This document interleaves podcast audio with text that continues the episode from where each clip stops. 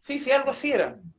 Algo así era, entonces, pucha, es drama de repente tu voz, ¿cachai? Es terrible. Yo he tenido que superar, yo soy un traumado por mi voz porque siento que debería ser distinta. Yo creo que todos pasamos por lo mismo, pero hay gente que tiene voz FM, esa weá como súper modulada. Tito, ¿cómo, ¿Cómo lo hará la Cubillos cuando se escucha, weón? ¿Cómo no se ve un Oh. balazo así? No se escucha. Bueno, es Yo- ahí lo que habla. Yo creo que ese Sí. tipo de gente como que siente que hace todo perfecto, la verdad. Es gente que como que da la vuelta completa a la inseguridad, siente que, siente que tienen la razón en todo y hacen todo bien. Vibran más alto. Claro. Estamos al aire, Héctor, dale. Oh, Ah, estamos. oh, Tulio, Tulio. hola. Hola. Hola, hola. Muy bien. Oye, Dale, nos- Héctor. nos pillaste totalmente desapercibido. O sea, Sí. digo, señoras y señores, bienvenidos a esta edición especial de Por un Podcast con Más Moonsoul, el podcast de Luchitas Falsas querido por el grupo de Facebook Por un Mundo con Más Moonsoul. Eh, anuncio especial porque ya a esta altura está más que resuelto el top 20 de segunda cuerda, nuestro otro patrocinador. Así que vayan a ver cuál es la lucha que nadie vio que dejó Momo en el número uno del ranking. Em, ¿En qué se- aprovechemos de hablar de nuestros auspiciadores. Tenemos a Pixistienda, arroba Pixistienda para sus figuras eh, pixeladas, ya sean cuadritos, posavasos, llaveros, imanes del refrigerador, lo que quieran. Vayan a pedirlo a Pixistienda, customizados y a diseño propio de, de la CIO, la señorita Melo. Pueden hablar ya con la señorita Melo para la otra tienda Monito de Palo, ustedes saben, vamos a hablar de muchas cosas el día de hoy, así que si quieren revisar esto, pueden ir a pedir un cuadernito a monitodepalo.csp y al fin, he estado esperando todo el día para hacer esto. Cerveza Maraña, todavía me quedan un par de Russian Stout, así que vamos a disfrutar de ese dulce amargor el día de hoy, al menos yo. Así que vayan a cerveza-marana para pedir sus cervezas. Si dan un gel día, obtendrán un jugoso descuento. Bien. Ah, todo el día esperando. Bien. Dado ese inicio acelerado, vamos a bajar un poco las revoluciones, dándoles el contexto del día de hoy. Eh, mañana, o para cuando estén escuchando esto, que ojalá sea mañana jueves, hoy jueves, eh, 22 de julio, se van a cumplir 20 años del pay-per-view Invasión, de la en ese tiempo conocida como WWF. Eh, para poder hablar de este pay-per-view tenemos a un invitado especial, especialísimo, así que voy a saludarlo inicialmente. Tenemos al señor a ver, ¿cómo, cómo le el currículum? Porque ahí, si queréis, después te presentáis bien, pero lo pueden escuchar y ver y conversar con sus contertulios en OTTR, un gran podcast de lucha libre. Y humildemente seguimos y queremos ser algún día como ellos cuando seamos grandes. Y además, para hacerle la promoción, tiene otro canal adicional, Pipo Ocio, que lo pueden... Se llama así en YouTube, ¿cierto, Pipo? Todo está a Pipocio. Pipocio Incorporated. Ah, ya, ahí tienen el conglomerado de Pipo Ocio, donde pueden ver análisis de películas, de anime. Eh, el destino hizo que no nos pudiéramos juntar nunca para hablar de One Piece, pero aquí estamos. Así que, bienvenido, Pipo, a este humilde podcast. Oye, muchas gracias. Eh, primero, hace tiempo no me invitaban a un podcast que no fuera el que yo no estuviera relacionado de alguna manera. Así que, eh, puta, un honor. Y nada, pues, es- sobre todo, primero, para hablar de luchitas, que siempre, no, nunca es malo. Y no estar en casa, que eh, uno se acostumbra más o menos al nicho con OTTR. Ahí, puta, la gente que nos sigue sabrá qué tipo de nicho estoy hablando. Entonces, igual me gusta salir a otros lugares, poder debatir o tal vez tener una conversación de más altura sobre lucha libre. Queremos decir que esto no está pauteado, viene directamente del corazón del Pipo, así que no, no nos crucifiquen, por favor. Sí, no, por si acaso, eh, hoy día le avisado a TTR que está invitado, así como, ah, sí, oye, manden esto, estoy, estoy en esto.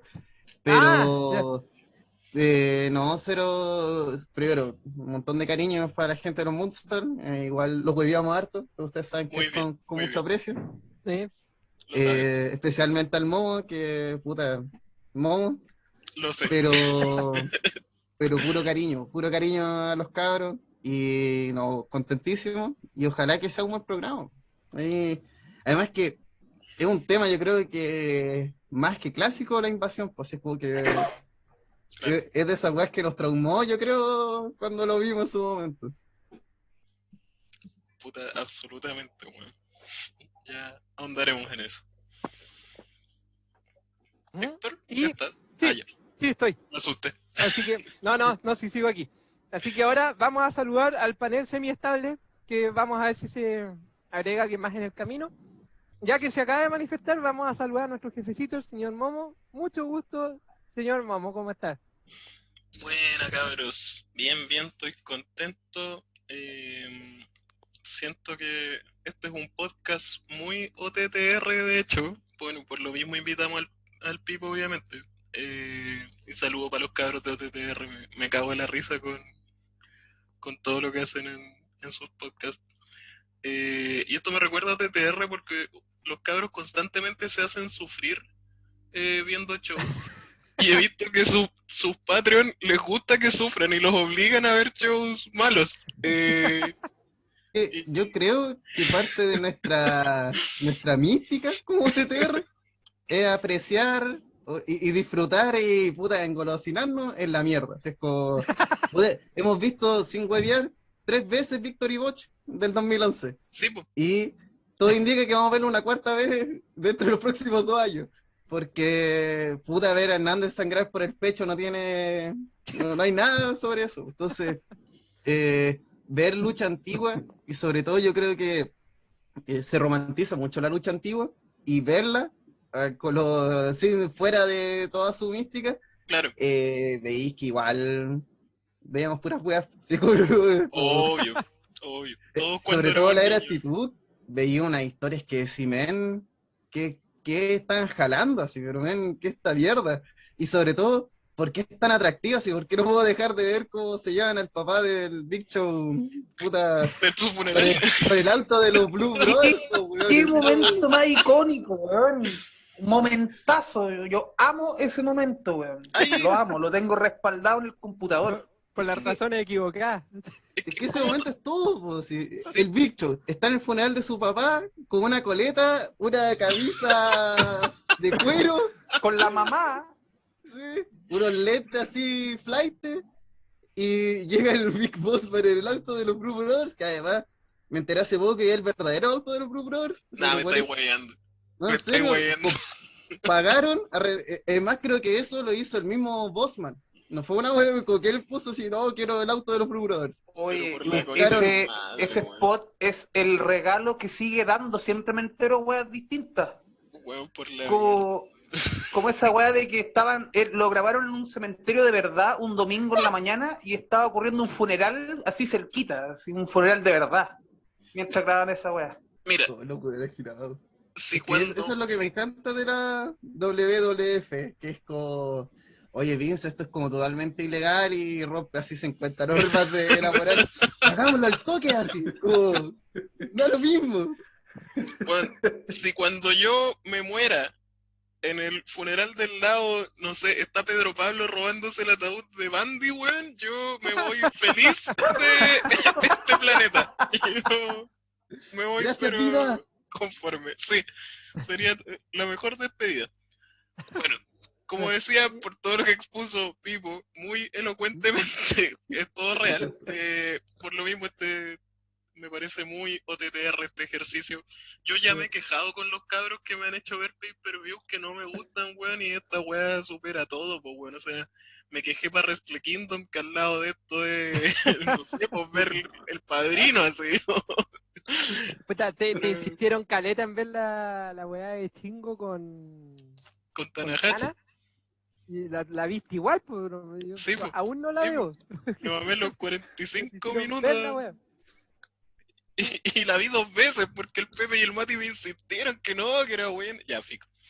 Eh. Ya, vamos a entrar de nuevo a ese Démosle portal, nomás. Sí, Sí. No, no, y Ya. ahora falta presentar a alguien, pues. Si... Ya ha hablado bastante, así que vamos a hacer el saludo bien corto. No tengo con qué molestarte, Pepe, porque aquí el foco va a ser este evento de mierda. Así que, Pepe, mucho gusto, ¿cómo estás? Hola, eh, hola a todos, hola a los oyentes. En verdad, para mí, OTTR, pucha, tengo que ser súper honesto, no los conozco, nunca he escuchado nada. Pero si de ahí me quieren recomendar algo para escuchar, yo gustoso lo escucharé en algún tramo que esté en la calle, que es el 90% de mi vida.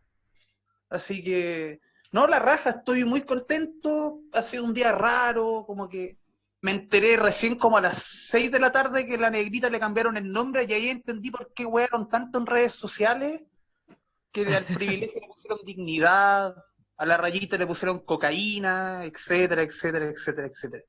Grande chico. Y al sapito le pusieron vagina.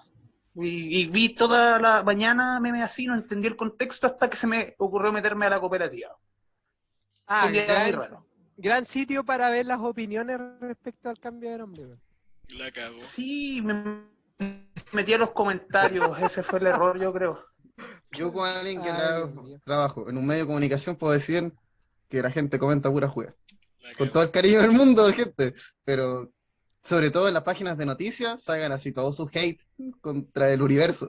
Sí. con- Pero es lo mejor cuando, no sé, pues una noticia X nada que ver y vienen así con, ¿y por qué no hablan de, no sé, así, la violación de derechos humanos en el Claro. Oye, 85? sí, en- por ejemplo, así Están como, por ejemplo, información. sí, ¿Por qué no que el? Calderón se compra un auto así, y sale que la el Calderón se compra un auto. Y los buenos empiezan, ¿y por qué no hablaron del, del mapuche que, que se quemó a los bonzos? Es como, weón, si hay, hay una parte de espectáculo y una parte de actualidad. ¿Por Está qué bien, no puede existir? weón. ¿Por qué no puede existir la parte de espectáculos para el que le interese, para el que sea fanático de aquel Calderón? ¿Por qué no puede existir? ¿Cachai? Y además que gracias a esos comentarios, a ese weón le van a seguir saliendo noticias de espectáculos porque comenten ellas, pues weón. Por Entonces weón. el algoritmo cree que te gusta, ¿cachai? Entonces es como, ah, a este compadre le gusta esta weá porque por algo comentó en ella, entonces el algoritmo va a creer eso y Exacto. vaya a ver a aquel Calderón todos los putos días. Así que el problema es que eres tú, tú eres un weón. Tú eres el problema, si no te gusta, ignóralo. Y ahí es mucho más fácil que no salga más. ¿Cachai? Por eso tú- El por algoritmo es cruel, pero justo. Por eso Twitter Sí. es, tan, es tan facho, po, weón. Porque todos se ponen a pelearle a las cuentas más fachas. Estoy hablando ya de weones como con problemas, así como esos weones con bandera y republicano y toda la wea. Porque son los que más generan mocha, po. Y el algoritmo te muestra weas para que comentís, pues si el, el objetivo de las redes sociales es que tengas actividad, no importa si es buena o mala. Así que, No que la pases bien. Eh, ni cagando, claramente. Y por eso en, en nuestro nicho le va tan bien a, a nuestro predicador favorito, pues weón, a, a Hu- a Humito. Por la, por la misma weá que estamos hablando, pues weón, sí. Weón, eh, yo Hoy creo que día- ya debe haber subido tres videos de que CM Punk va a debutar en, en AEW. Yo me imagino, ni, ni lo he visto, pero estoy seguro que, que ya lo hizo. Lo, lo mejor de todo es que había un comentario que decía, me importa un pico si en pan, quiero saber si la mamá de Hugo va a pelear o no. Oh, sí, yo quiero ver esa pelea. No, Qué no- grande, no hay- qué grande el internet, weón. no hallo, no hallo la hora de ver a Hugo en la fila del aeropuerto transmitiendo que Daniel Bryan debuta en New Japan. O alguna. Weón, hay un meme que vale oro, que sale como Custody of Hugo Ladder Match. CM Punk versus la mamá de Hugo, y una foto de Hugo así como haciendo drag. Es hermoso ese meme, weón. Oye, Sordio como poco. eh, vamos a dejar de divagar un rato para Dale. divagar en, en contexto. Porque como ya hemos dicho, vamos a hablar de, del pay-per-view invasión. Pero puta, no puedo dejar de, de comenzar, y de hecho yo creo que nos vamos a gastar harto rato en eso, más que hablar del pay-per-view, porque creo que las apreciaciones son más o menos similares. Es cómo se forjó este evento. po. Porque aquí yo creo que el el, el pay-per-view en sí, capaz que si no lo hubieran vendido de cierta forma, que es lo que uno esperaba por el nombre y por el contexto, capaz que le hubiéramos dado otra oportunidad. Pero en la forma y en las expectativas que uno tenía, como que todo se fue yendo más o menos a la cresta. Y en ese sentido, ¿cómo lo ordenamos? Primero, aquí en fechas. Se anuncia el año 2001 que la WWF eh, había comprado la, la WCW y en el show de Raw del 25, del 26 de marzo, perdón, iban a hacer el cierre del último Nitro y que iban a hacer el, el, cierre como de la compra de que finalmente el gigante se había terminado de comer a su competencia. Y esta ceremonia es interrumpida por Shane McMahon diciendo que en la firma había un McMahon, pero no era Vince, sino que era él, declarándose como el dueño de la WCW. Eso llevó, si mal no recuerdo, a el feudo que tuvieron ellos dos en WrestleMania 17, que ahí es donde está Linda como lisiada, ¿cierto? Como que Sí. está así en estado de... Estaba como drogada, sí, sí. Eso, Sí, Ojalá Creo el que Trish Stratus la drogaba. solo eso. Ojalá Eso, hubiese sido. Trish la solo... drogaba, ¿no? Claro. claro. Bueno, Sí. y, y ahí es donde Shane se manda el spot de la, del costa a costa, primera vez que lo ejecutaba, eh, Linda se levantó como Lázaro, le dio una patada en las pelotas a Vince y bueno, ya, filo. locura. Eh, Claro, eh, el tema es que entre medio de todo Solamente eso- quiero Dale, dale. puntualizar ¿Eh? la imbecilidad de contexto que estamos tratando, ¿cachai? Como, Linda está Sí, sí, sí. para- paralítica porque nadie sabe qué sí. Vince está más loco que nunca, Ahí está saliendo con una galla. Súper joven, claro. Pero- pero está ¿sabéis que- todo desembocado. y es que si por el otro lado, como si fuera lo más normal del mundo, weón. Sí, eso, lo normalizado que está me encanta. A nadie le extraña. Es que cuando tú, eh, lo que yo siempre hablo, también lo, lo he comentado con el mundo del anime, hay cosas que tú entrando ya al mundillo empezáis a, a normalizar, pues, así como... Eh, lo- es verdad. Para, el primer ejemplo, la lucha libre, hay que normalizar que los hueones cuando los mandáis a la cuerda vuelven. Esa hueá no pasa en la vida real. Pero pasa en la lucha libre todas las putas luchas. ¿Cachai? Entonces, uno tiene que ir normalizando esas cosas. Con el anime, eh, puta, yo siempre doy el ejemplo de Kill la Kill. Kill la Kill es un anime que solamente es para gente que ve anime. Porque si vosotros mostráis que son unas niñas que pelean por unos uniformes que van a conquistar el mundo, la gente así le explota la cabeza y te denuncian, ¿cachai?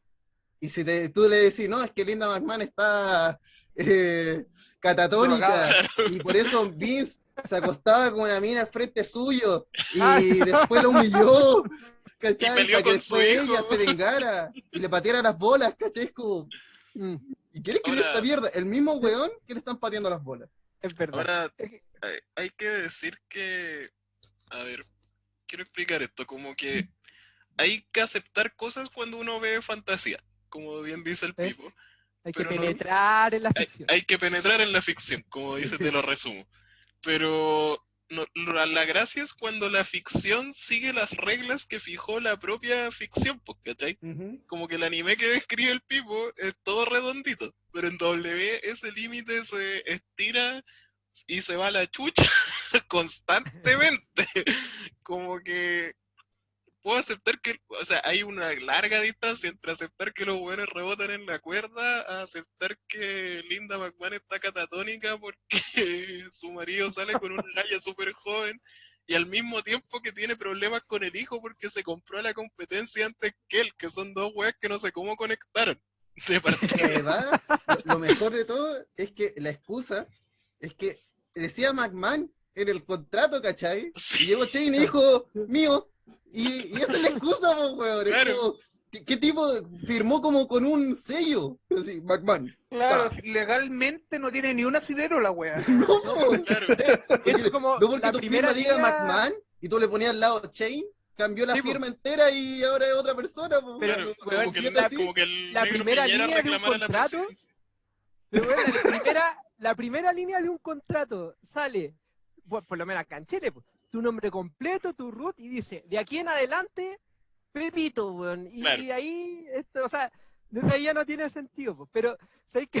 Me parece bien que hablemos de esto en este contexto porque si es que alguien, yo no sé el rango etario de la gente que va a escuchar esta cuestión, pero que entienda que esto pasó hace 20 años atrás y la cosa era muy distinta. De hecho, hay una lucha en invasión que a esta altura es más cuestionable que la chucha, y la vamos a conversar un rato, yo creo también. Así que entiendan, este era el contexto de la lucha libre en ese tiempo, que Claro. dista mucho. De, de hecho, el contexto de la invasión en sí, una cuestión que ahora no sé si podría llevarse de esa forma. No, que es prácticamente llevarse el No, concepto de, jamás. la- de las alianzas, weón, las alianzas del colegio y, y la llevaste a un contexto de lucha libre. Es que hay que ver nomás cómo Impact ha, ha tenido esta relación con AEW, donde como que hay, hay un beneficio entre ambos, que hay que decir, AEW culiada, te estáis aprovechando de Impact, hijos de la perra, weón. ¡Chúpalo, Tony Khan! Gracias. Pero más allá de eso, es como actualmente eso o lo que hacía RH con, con New Japan. Pero si te das cuenta, También. siempre es como que una, una empresa está arriba y la otra Mm. está así como, ah, ya ven, ven a jugar, ¿cachai? Pero Claro, no hagáis nada importante. Como eso. Sí, pues. todo lo importante para mí, po, ¿cachai? Entonces New Japan era como, queremos ese título de RH, cagaste, pues lo queremos.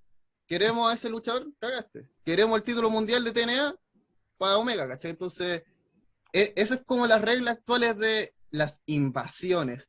Hay que decir, y aquí me sirve el, haberme torturado todo un puto año viendo WCW su último año, que es ser, puta, las cosas más hardcore que hemos hecho en OTTR Qué epifanía, Eh, weón. es que después al final tengo un ranking de los peores, los- el top 10 de los peores luchadores que vimos de WCW. Hay que decir que ese ranking partió con un top 50 prácticamente y fueron reduciendo así, nos pusimos muy seriamente para probar. La cosa es que ahí, complejo. ahí vimos el último capítulo de WCW. No el de eh, Panamá donde sale Chain, sino el verdadero. Y el verdadero, que además ya, por lo que se dice, ya ese ya lo pagó WWE, que fue como ya cierre su weá, ¿cachai? En ese eh, hay un montón de feudos que dan a entender que continúan. Así como que hay un montón de weas que se dan a entender que no es conclusión, ¿cachai? Y más hay un momento donde sale Bishop, si no me equivoco, a contar que murió el sueño, weón, sí, básicamente. Y, y la confusión entre la gente, weón, es palpico, sí. Es que estamos, la WCW era un gigante y para este momento es una basura, una basura a tal punto que eh, Ted Turner intenta de comprarla porque él tenía los recursos para seguir reteniendo la marca, pero fueron los de Warner los que le dijeron, chúpalo, así no queremos más lucha libre en nuestra cadena porque es pura pérdida, pues, weón.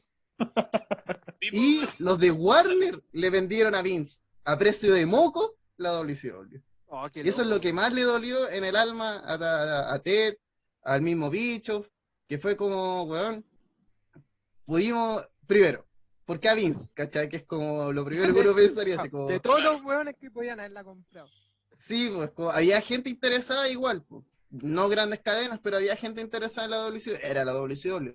Hay que decir también que, y lo vamos a notar en este pay-per-view, hay todo un tema de los derechos, que a la larga que Vince se vio a enterar que compró la WCW, pero no compró ni un puto talento, porque todos los talentos estaban firmados con Corner directamente. Y está esa promo épica de Vince que me encanta, que es como, hemos comprado la competencia. ¡Eh! ¿Quieren a Hulk Hogan? ¡Sí! No viene Hulk Hogan. ¡Sí! Que la chupe DDP, no lo tenemos. ¿Quieren es como, no tenemos a nadie. No tenemos a nadie, a nadie, a nadie. Pero lo Ah, dice así como, no los tenemos porque valen callampas. Y Sting Ah. me la sopla, ¿cachai? Es como, Claro. claro que sí, campeón. Eh, Claro, y es como, no tenemos ni a Golder ni a Sting, pero miren, aquí está Hugh Morris, Chris Canyon, y es como, puta la wea. Y ahí ya cachaste que algo va mal. Pipo, Sí. eh, me saltó una cuan- duda. ujú. Sorry. Eh, ¿Cuál es el último capítulo que dices de WCW? ¿Es un host show? ¿Existe? ¿Dónde está?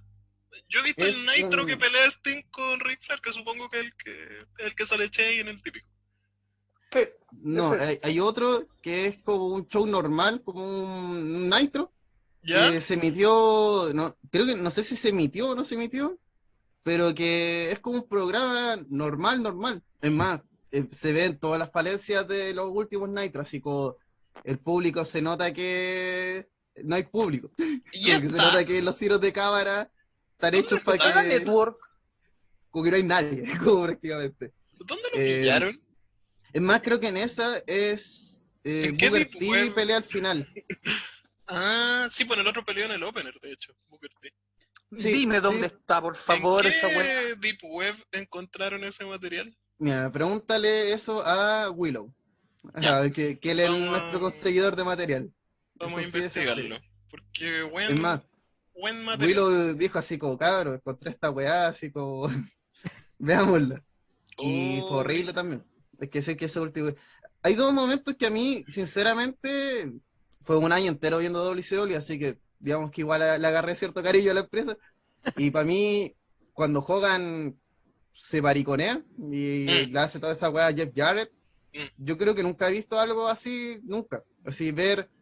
otra vez, veníamos en- yo en una dinámica de... Ja, ja, ja, mira, Mondo, ja, ja, oh, los buenos Claro. penca, mira ese culiado, ja, ja, ja. Y de repente ya Hulk Hogan hace una mariconada que no tiene nombre, se va, llega eh, el guionista que ha sido odiado eternamente en WCW Claro. a decir que él es el bueno, que Hogan es un cabrón y que todo lo que llevan creyendo todos estos años es mentira y la gente cae en una confusión así para el pico, así.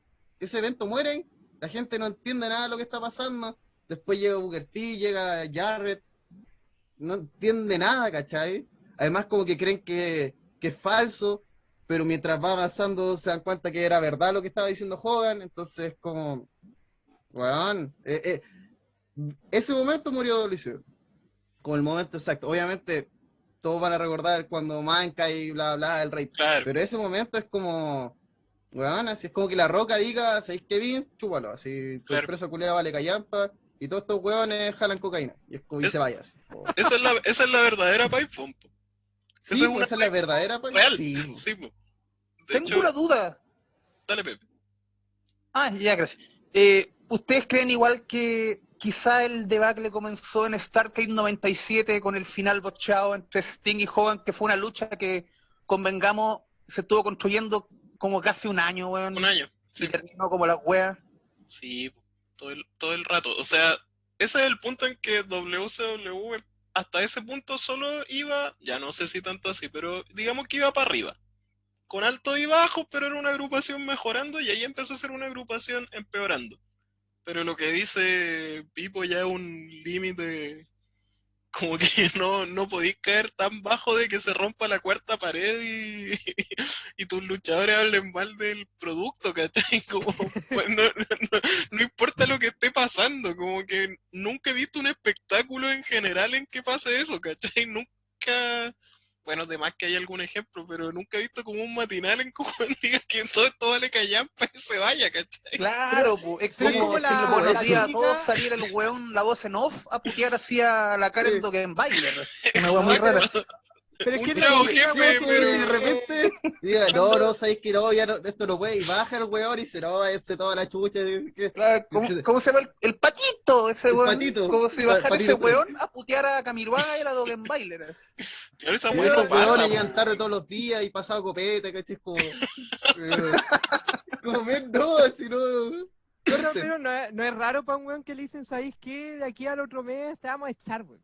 Y como, ah, qué empresa de mierda. Y te ponía Claro. a mear todo nomás, pues. Pero igual no pasa. O sea, en la tele yo nunca he visto eso. Hay Ah, no, pues la tele no. ido- En la- que se han ido no. enojados de un canal, ¿cachai? Pero igual no he visto que, que hagan esa No, es weá. bueno. Claro, no, en televisión, claro, no. Solo en la lucha libre, weón. co- Contexto profesional en general, si nos falta el que se va, o sea, cuando lo echan, empieza a mear todo y no le importa Claro. nada.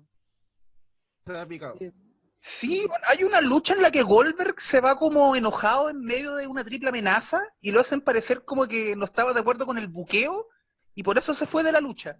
Pero, pero eso igual era kayfabe. Era como una idea de ruso, como de mezclar Esa weá, esa weá era el Trash TV, ¿o no? Sí, pero era también un desastre culiado muy... Cualquier weá que parta con es una idea de ruso, Exacto, no puede terminar bien. sí, no, puede partir esa idea. como- en ese Pero- momento debió haber sido frenada. Eh, El mejor, lo mejor que hizo Goldberg fue ser humillado por William Regal, lo único que decir. Ay, señor. Ya, Ah, Héctor, dale, toca- dale, dale. Sí, mira, tocaron varios temas que íbamos a ir conversando y, voy a adelantar en ese sentido la pauta y, y combinar las cosas. Porque en el contexto histórico, como decía, ya está la cuestión de Westermanía, que ahí parte el feudo. Ahí empezaron de a poco a aparecer lo que quedaba de, de luchadores ahí invadiendo y todo. Pero, y aquí yo creo que podemos detenernos también otro rato, de, si siguiéramos con, con el formato que teníamos al principio del podcast, aquí pondría la música del Happening con Howard, porque en, en la expectativa de- del evento, si tú veis que dos grandes empresas se están eh, enfeudando, tú empezáis al tiro a hacer los Dream Match. weón. Entonces aquí, música del Happening, tan, tan, tan, tan. ¿Qué empezáis a pensar? Puta, Goldberg, weón.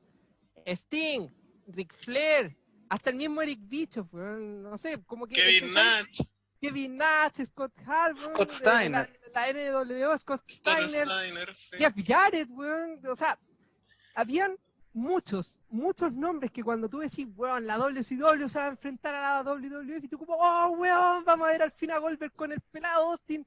No, pues, weón. No, eso no va, no va a pasar. No. Ya no es pico, weón, pero que venga Hulk Hogan en NWO y que peleen con Decky. Eh, no, pues, weón, no, no tenemos a la NWO tampoco. Puta ya, weón, no importa Jeff Jarrett, weón, tráeme a Jeff Jarrett. No, es que, puta, ¿sabéis qué? No, weón, tampoco está. Y no sé, ahí en la lista de WCW, porque yo, la verdad que esos son como los grandes nombres, nomás que retengo de ahí. Eh, ustedes, no sé si mezclémoslo, adelantémonos al tiro. Sí, dale. Después de eso, me imagino que producto de esta weá, en la carrera hacia el camino hacia la invasión, dijeron, puta, ¿sabéis qué? No tenemos muchos luchadores de WCW.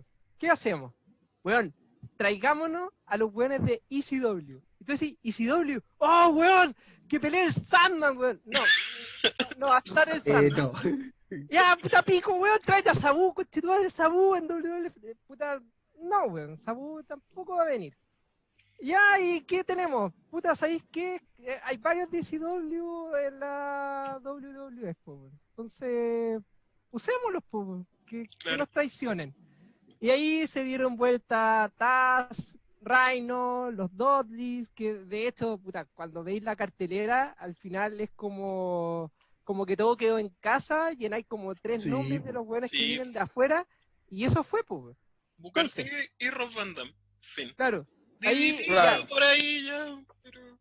Puta. Ahí- y aquí, aquí es donde viene la pregunta. Puta, me carga hacer las weas como Paulsen, pero ya. Eh, de- aparte de esos weones, ¿qué otros nombres, eh, dada la época, eran esperables que hubieran aparecido si es que esto hubiera sido una wea de verdad? Puta, sabéis que yo viendo ahora el show y con la mentalidad de ahora claramente, si cuando era chico los no Mira, yo creo que algo que nos hizo mucho, mucho daño cuando estábamos en el colegio es que justo dieron WCW en Red TV antes po. de esto. Entonces, Con el chupeta. con que un bebeto chupete relatando. ¡Mira, Mike! Eh, y La wea pésima. como el hoyo. Y, Como la y- wea, wea. y el show no era mucho mejor tampoco. Pero aún así, los nombres que a uno le quedaron de esa transmisión de Red TV eran todos los que mencionaste y los que uno se emocionó como, oh, bueno, van a aparecer todos estos weones. Y no, po, no apareció ni uno. Eh, puedo decir que mi dale. concepto es que ni siquiera sabía que existía la WCW hasta que aparecieron los jugadores de la WCW. Por lo cual no desarrollé absolutamente ningún nada. Hasta, excepto con alguien que luego lo mencionaremos, la gente que sigue OTTR sa- sabrá que eh, Invasión es un, un pay-per-view importante para mí porque me fanatizó de una persona, básicamente. Pero eh, el resto para mí son eran puro NN, así no, pero NN no, no- ni positivo ni negativo, eran NN. claro. Y ahora viendo, luego de otra vez ver mucha WCW, veo y es como, es que no podía entrar un weón más penca, Es como que es efectivamente eran NN, pues. que, que son unos weones, pero que tú veías es como, ya traemos a Chuck Palombo con el otro weón. Y es como, ¿en serio? Sí, sé, sé que está la cagada y que, pero puta, yo soy súper contra Chavo Guerrero, pero Chavo Guerrero Le da mil superior a Chuck Palombo, yo creo, pues, así Sí. por, por mucho que hatee a Chavo Guerrero, deja de robar con Chetumare. Eh, no podéis decir que es menos que Choc Palombo, porque Choc Palombo es Leo Rey, po, weón. ¿Cachai? Entonces, weón, así, sí. Yo, yo hoy día viendo el pay-per-view, eh, hay una lucha de George que ahí lo comentarios y es como, Sí, ¿en serio? Es ¿En serio terrible, es terrible. la De hecho- comentamos eh, internamente también. De hecho, ¿sabéis que para allá iba yo? Weón, como Me, me falta Huracán Helms. Yo creo que de los weones Sí, así que todo el rato. me falta Huracán Helms vestido de en sync y Pico. ¿Y Pico Rey sí, sí. Misterio estaba en esa Eso, época o no? para allá iba También yo. está Rey Misterio sin Sí. máscara y con cuernos. El peor Rey Misterio. Pero igual, tenía un stable, ¿o no?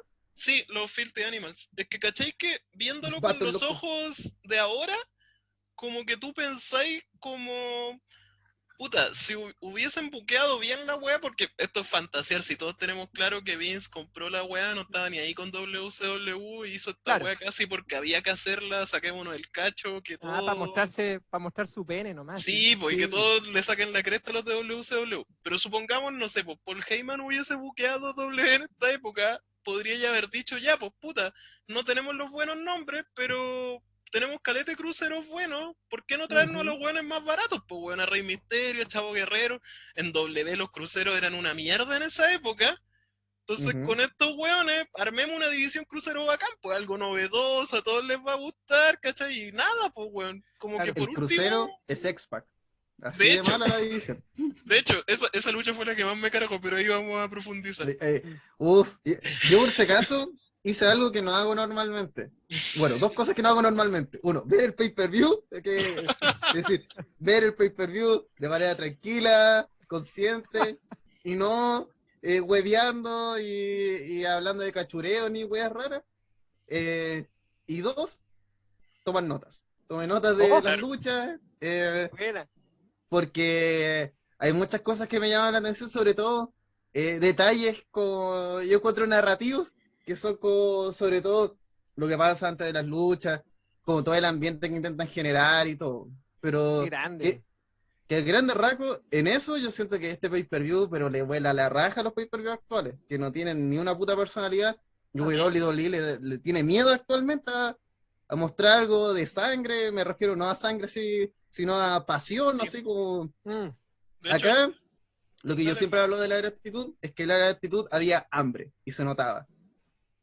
Todo lo demás uno puede decir, Sí, weón. malos buqueos, eh, luchadores relativamente mediocres o tal vez no luchadores técnicamente pulcros como en la actualidad, pero había más hambres que las chuchas. Así como- y para mí una de las cosas como negativa un poco de la invasión es que eh, significa que WWE ya no tiene competencia y que en unos años más esa hambre va a morir va a y va a empezar a ver que cada vez el, está tan eh, estandarizado que WWE va a tener una cadena todos los putos años, que sabe que van a ganar plata y que saben que todo el mundo quiere ir para allá, que poco a poco su como que van a dejar de experimentar, van a dejar de tener esa hambre y sobre todo van a dejar de querer como enganchar a la gente, porque al final es como Vince dice pico, estos buenos van a venir siempre, nadie me puede ganar No soy la única empresa de wrestling así mundial que podemos hablar. Pico, sí. Como que vean su wea indie, igual van a venir a mí. Así que. Porque en, en ese lado me da harta lata, weón, que haya muerto WCW. A pesar de que hay- sea una mierda WCW. De hecho, yo lo único que anoté fue este pay-per-view hace todo bien hasta que suena la campana. Que es lo que, lo que dice Pipo. Eh, eh, Sí, y, me, y me sí, pasa en toda la era actitud.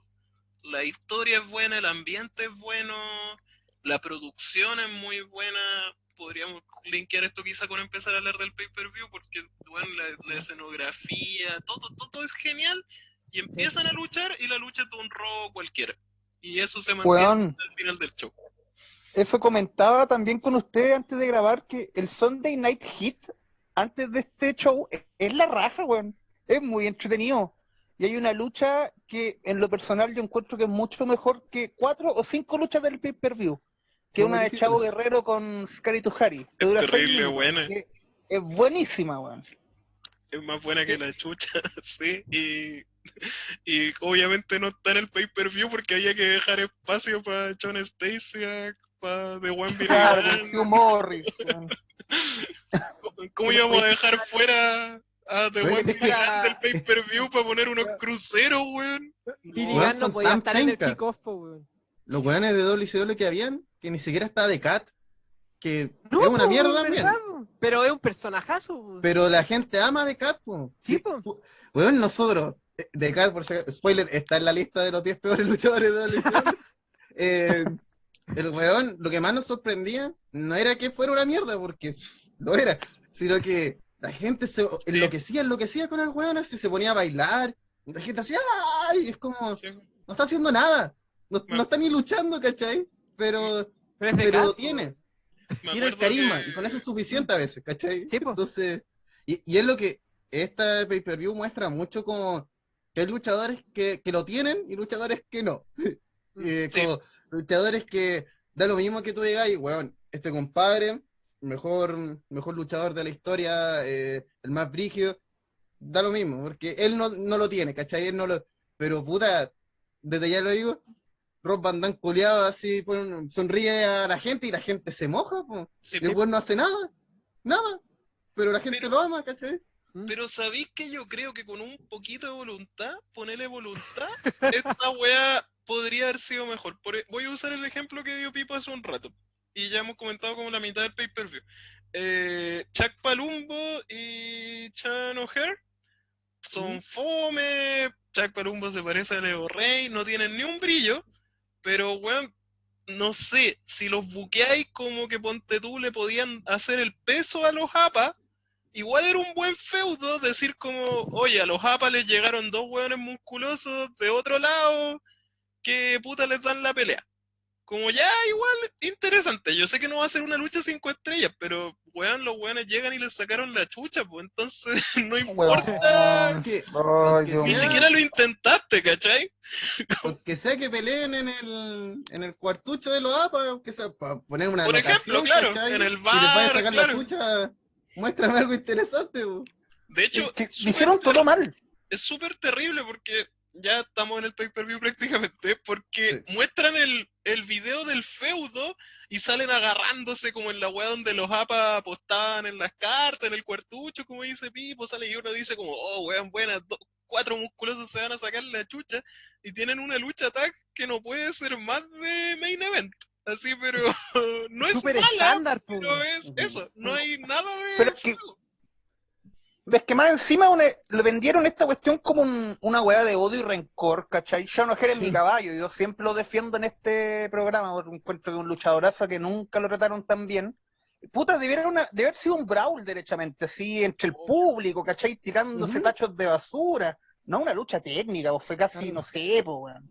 Ese fue el problema de esta lucha. volando, Es que hacen un, un- Claro. una lucha tag, vieja escuela, con cuatro hueones paquetes. Como, men, ¿por qué está ahí? Como, ¿Quién planteó esta mierda, cachai? Así no. Claro. co- conceptualmente está mal. No es un problema de la ejecución, también, porque los hueones le estáis pidiendo una lucha técnica a cuatro hueones, que tres de ellos son ultra paquetes y uno de ellos relativamente sabe luchar. Ahí cada uno pone quién es quién. Pero, weón, bueno, cuando hablemos de esta lucha, leeré mis notas, pero eh, yo creo que en sí, todo el pay-per-view tiene ese problema. Tiene un problema de, de como ajustar las rivalidades. Es más, yo creo que el match, así como, como perfect match, de decir, sí, este weón con este weón tiene sentido, ocurre en una lucha, que es mi- otra vez mi lucha favorita de este pay-per-view. Y todo lo demás es como medio random. Es como, ya, está este tag team y puta, tráete un tag team de WCW. Ya tenemos Armemos. Pero esos weones ya. legítimamente eran tag o los armaron para tener un tag en esta weá. No, no, sí era. Ah, Palumbo y O'Hare Espérate. sí eran tag Palu- y pucha, son tenían crónica. buenas luchas. En WCW igual tenían sus luchas buenas, weón. Debo decir- todo lo malo que era WCW, sí, es verdad. Como que destacaban un poquito. Sean Es que tenían una- se lucía, weón. Prácticamente los crónicas, después tenía, había, Uy, los crónicos. prácticamente era como un stable de cinco hueones, paquetes, todo así como mostrando al bíceps. Todos musculosos, sí. Sí. Sí. Y no- La primera vez que escuché a alguien putear por una pelea por ser horrendamente lenta fue la del Undertaker y Kane versus los Chronic, weón. Oh, qué weá más mala. Esa weá fue como dos pay-per-view más adelante de, de la invasión. So- Solamente decirlo, como que uno se imagina así, hola, wea pésima. Sí, weón. Oye, de perro esa lucha, weón, es pésima, weón. Es pésima mala, weón. Consulta. eh, de los nombres que podían venir de afuera, ¿hay algún otro que se nos esté quedando en el tintero, no? Mm, es que, otra vez, de los que podían contratar, yo creo que están todos, si tú eres sincero. Como que Claro. todo, pero a la larga, en un fantasy booking, puta, más allá del, puta, Hogan lo odio y a Nach lo odio aún más, lo encuentro más penca que Hogan, por lo menos Hogan alcanzó a ser un ícono, pero era necesario igual, porque son símbolos de la WCW, obviamente estaban mega peleados con la empresa. Claro. Eh, y para mí el gran ausente, y yo creo que aquí Vince la cagó así máximo, fue Sting. Sting había que decir, ¿cuánto querés? Cinco hectáreas de dinero y un país Mm. pequeño, toma conchetumare. Si tenéis dos países. Como- Te doy Chipre. Sí, es como, weón, te necesitábamos, ¿cachai? O sea, por último, yo siento que Sting y Goldberg eran weones que teníais que haberle metido las lucas porque eran los weones que tú queríais ver eh, cruzados con la gente de Ujú. la WWF. Era un Como muy que el buen a negocio, mejor- básicamente. ¿Ah? Era un muy buen negocio, básicamente. Si esta weá es una sí, empresa. Sí. Y, y lo peor, que, que a mí me da más rabia porque, puta, dejé de ver la lucha como temporalmente un año después de que pasó esta weá, más o menos. Pero después, todos los weones, o sea, sin excepción, todos los weones llegaron. Al Sí. año después tenía ahí a la NWO en pleno weón ahí. Goldberg llegó el 2003, o sea, puta la weá, weón. Sí. Es un clásico de, de WWE, bueno, en verdad, de WWE, ¿Eh? esta weá de no entender los tiempos. Es como, sí. Ahora hay que hacerlo, hay que capitalizar a este compadre. Mm. No, mejor hagamos que pierdan y así en un año más gana. Y es como, weón, en ese año la gente perdió su atención. po. Ya, El.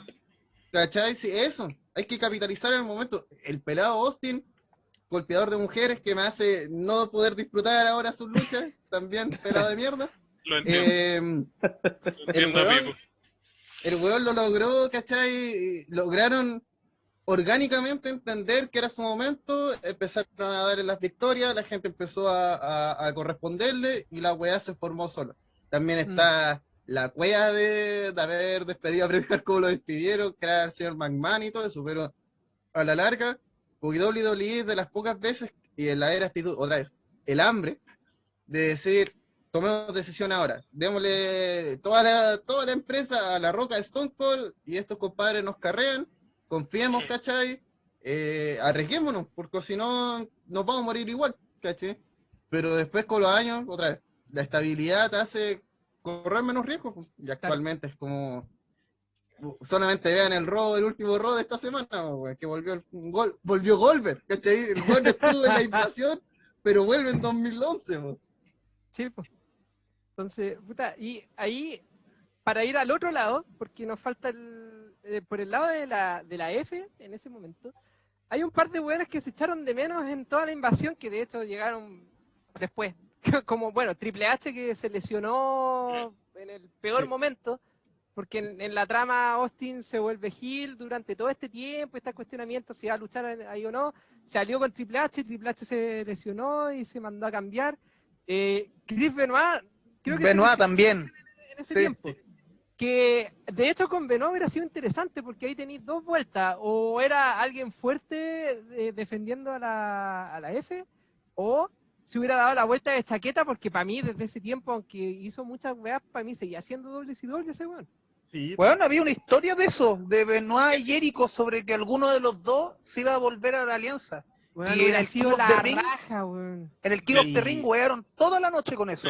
De, hecho, los radicales llegaron así como. Sí, po. Ahora, ahora Sí. como en AAA que está como la empresa, como que no les podían poner como los WCW, pero era evidente que ese era su gimmick. po. Como- Sí, Claro, pues, que los radicales eran una especie de respuesta a los Outlaws, Claro, donde está la fabulosa anécdota de eh, Eddie llegó tan intenso que se lesionó esa misma Sí. Mató todo, con eso mató todo el push que iban a darle a los radicales y Mm. terminó siendo una especie de manager y, y el gran Perry Saturn terminó lloviendo.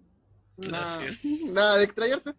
Y pu- sobre todo e- el tema con, el tema con Triple H es que él iba a ser el líder de la facción enemiga, lo cual tiene todo el puto sentido porque Triple H siempre Sí, ha sido malo Sí, y, y está Stephanie. po. Entonces, Claro. en teoría, él iba a ser Stone Cold y Stone Cold se iba a quedar en WWE porque era la cara, ¿cachai? Y Claro. tenía ¿Y la roca? ¿Qué hubiesen hecho con la roca en ese caso? Ahí está la roca, weón. La roca con. Porque en ese tiempo se fue a grabar, ¿cierto? Sí, pues se aparece la Sí. roca. No, sí, aparece pero. como el líder de la WWE. Ya, pero, pero llegó a, a enterrar el muerto, pues, weón. Eso Es es, que- verdad. La Roca estaba en ese tiempo grabando, grabando, ¿no? El Rey no el Escorpión. Rey Escorpión, sino La la, momia. momia. Ah, la momia. Eh, Que en verdad sale dos minutos. Se tomó seis, principio. se tomó Sí, seis, seis meses. seis, seis meses para poner su cara en un CGI. Más encima, madre. Y cuando volvió hasta toda esta, que posa este spoiler, que está toda esta pro que también es la raja de ECW, WCW y WWF intentando de convencer a Vince, digo a la Roca, A la roca. y la Roca le hace un fondo del abismo a todo, y después no me acuerdo si le deja como un sombrero o algo, dejando indicando que se va con Vince. po. Y, y Vince en el suelo sonríe, es lo mejor de todo. Vince así humillado, sonríe. Sí, yeah. Pero sí, al final la- yo creo que tuvieron, lo más seguro que la Roca hubiese estado ausente o hubiese terminado siendo como una especie de wildcard entre ambas facciones, pero como no estaba Triple H, eh, tuvieron que mandar a Stone Cold, porque además hay que decirlo, sin Stone Cold la alianza culiada vale callampa. No, porque hay ampísimas. Hasta el punto que Stone Cold, en una que también está en este excelente, en esa excelente promo, el del bar, toda esa historia del bar que ¿Mm? Stone Cold emo, Sí. que después vuelve y limpia la casa con toda la alianza, po, El solo así. Sí. solo. Hermoso. Entonces, como, ¿para qué necesitamos más gente? Stone Cold venció a. El weón es 20 One todos. Punch Man, conchetumare. Y más encima Stone Cold es un weón terrible normal. O sea, obviamente es un luchador, pero no es como, no sé, porque llega André el Gigante a limpiar la casa, ¿cachai? Claro, Como Brock. Lesnar por último, no sé. O el bicho, momento- una wea así. claro. Hay un momento que defienda a Kane, po, y Kane está así como mamadísimo, máximo en esa época. En esa época Kane estaba así. Sí, claro. Luego hablaré de Kane haciendo una yo-yo pose, que es un gran momento. Eh, ya, pues bueno, eso era lo último que quería dar en el contexto porque se, echó- se echaron de menos todos estos weones que de a poco después, post eh, el evento Invasión, eh, se fueron acoplando de a poco. Triple H llegó más tarde que la cresta, así que no, espera, hay que hablar de Benoit. Así que ahora, finalmente, durante el resto de podcast que nos queda, vamos a hablar del evento en sí. Si ya nos escucharon despotricar contra toda esta weá, lo que viene a continuación, no sé para dónde nos va a llevar. Así que comencemos, pues. Vamos, vamos a la cartelera, ya que lo comentaron. Mención honrosa, porque no sé si haya que comentar mucho lo que decía Pepe del del Guerrero. que vendría siendo Mm. como el kickoff de, de este evento, Chavo Guerrero. Chavo. Ah, hay un saludo a la Melo que también odia con el alma a Chavo Guerrero. Que también los de los nuestros. Es una, es una mujer de bien. Sí. Así que bueno, ya, Chavo Guerrero peleó con Scary Tuhari y le ganó. Listo. Después de Mansa lucha, vieja. Weón, es la- es- para mí es la segunda mejor de toda esta wea que vamos a hablar. Lo mejor es que Sí. después le hacen una review en el mismo pay-per-view. Y dice Sí. como... Y Chavo Guerrero acá es Cari Tujari. Es Cari Tujari. Es como, mira la wea mala. Sí. y Scary Tuhari era el, el de ellos, po, weón. Sí, es po. lo mejor de todo. como, El linguneo así. Como la wea súper gratuita, así como... como que la hubiesen wea, mira lo que ninguneado, si hubiesen ninguneado al chavo, como que habría tenido sentido. La wea, no- no- me diga que no está en el guion, así como... Le salió así. natural. Scary Tuhari debe ser el weón. eh, con- y con esto cerramos, y no hay mucho más que ¿Eh? decir, aparte que la lucha es muy buena, de verdad. Eh, Scary Tuhari debe ser el weón que cuando he revisitado la era Attitude, digo, oye, este conche tu madre era muy bueno, weón. Y lo Scott tenían, Taylor. y lo tenían bailando la Rikichi, weón. Las luchas que tiene como por el crucero son pero todas filetes, weón. Y cuando chico, obviamente. Concuerdo. atención. Hay un feudo Cuando era Scott Malenko, Taylor, weón, era la zorra. No, en, en la era Attitude, el feudo que tiene con Malenko, ponte tú, eh, pero, weón, Pura weá. En Super Astro. 80.000 estrellas. Sí. En Super Astro era la zorra también, También. Scott Taylor, weón. Daba puros luchones con mexicanos, po. de- sí, Bueno, muy bueno. Efectivamente. Era- Después de eso viene la, la Opener con una, un video promocional que te hacen vender de que esta weá va a ser una guerra y sale, Sale Frank Roosevelt. fra- fra- sale Qué Roosevelt buen hablando video. Lo que más me gustó del show es el video de Yo creo que presentación, sí. debo decir. Bueno, lo, lo mejor del pay-per-view es el video de presentación porque te deja súper prendido. Es ahí- excelente. Es que es Sí, excelente, evento- es perfecto. ¿sí? el, el evento mismo se encarga de desinflarte todo el hardcore. que- Así Es que, mira, a mí me pasó una anécdota, primera anécdota, que eh, buscando este pay-per-view de maneras totalmente legales, me encontré una en Facebook, eh, y al darle play, me di cuenta que estaba en español, latino, Ah, de la sí. época. Sí, En Y-. Era como, weón, no podéis estar arruinando este discurso. sí, traduciendo Es súper épico, súper épico. Y esta huguito así, vamos a meternos en una guerra. Como, Uy, ¿En sí, sí, yo, Puta, puta, yo lo vi ahí. por Atangana, ¿cómo se llama la página el Facebook? proye- proyecto Tangana. Proyecto Tangana, yo lo vi en Proyecto Tangana, weón, y sí, Huguito metiendo También. la cuchara, weón, me cagó todo el discurso, weón. Sí, así que tuve que me metí a la network y lo bajé legalmente. Eh, y puta, escuchándolo, es- primero, el montaje de este de esta promo es la raja. Así, yo parte con unos planos súper largos de este discurso real, además, de declaración de guerra. Eh, se nos va mostrando así lentamente las imágenes de WWF, así como los conflictos que han estado teniendo las últimas semanas, y se han estado sacando la chucha así, 20 contra 20 y así. Ah, y en el tramo final, esquizofrenias, ta, ta, ta, ta, ta, ta, y metralleta de imágenes, ta, ta, ta, ta, ta, así, pasó esto, y está, están todos estos menes involucrados. Y atrás la narración así de, Pe- de Patón, de Peyton. Mm. Entonces, Patton. otro discurso así, ultra bélico, ultra brígido. Y el final, sale el nombre del pay-per-view, y de este juego de las caras, que Es muy bueno. De Vince con Ah. Shane, sí, es la raja, Sí. Espectacular. Vince Chain cambia a Chain Stephanie, que a Stephanie eh, Vince, y al final queda solamente Vince. Y Bartas. Es como cabrón. Un cabrón. gigantesco, sí, que Vince hasta el final.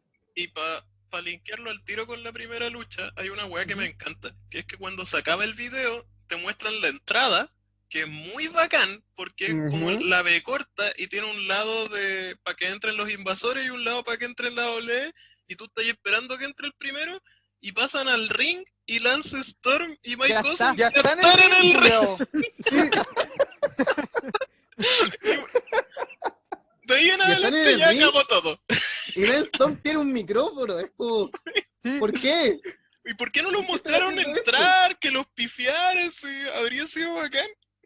Weón, fue un despropósito que no dejaran que Lance Storm estuviera parado con el himno de Canadá. Es que ese, era su gimmick. Como- Sí. Pudieron hacer un troleo bueno. Y en vez de esto, que, que aquí empezáis al tiro a ver los- las grandes falencias de esto. Que ¿Quién iba a creer que en, en 2021 iba a estar diciendo esto?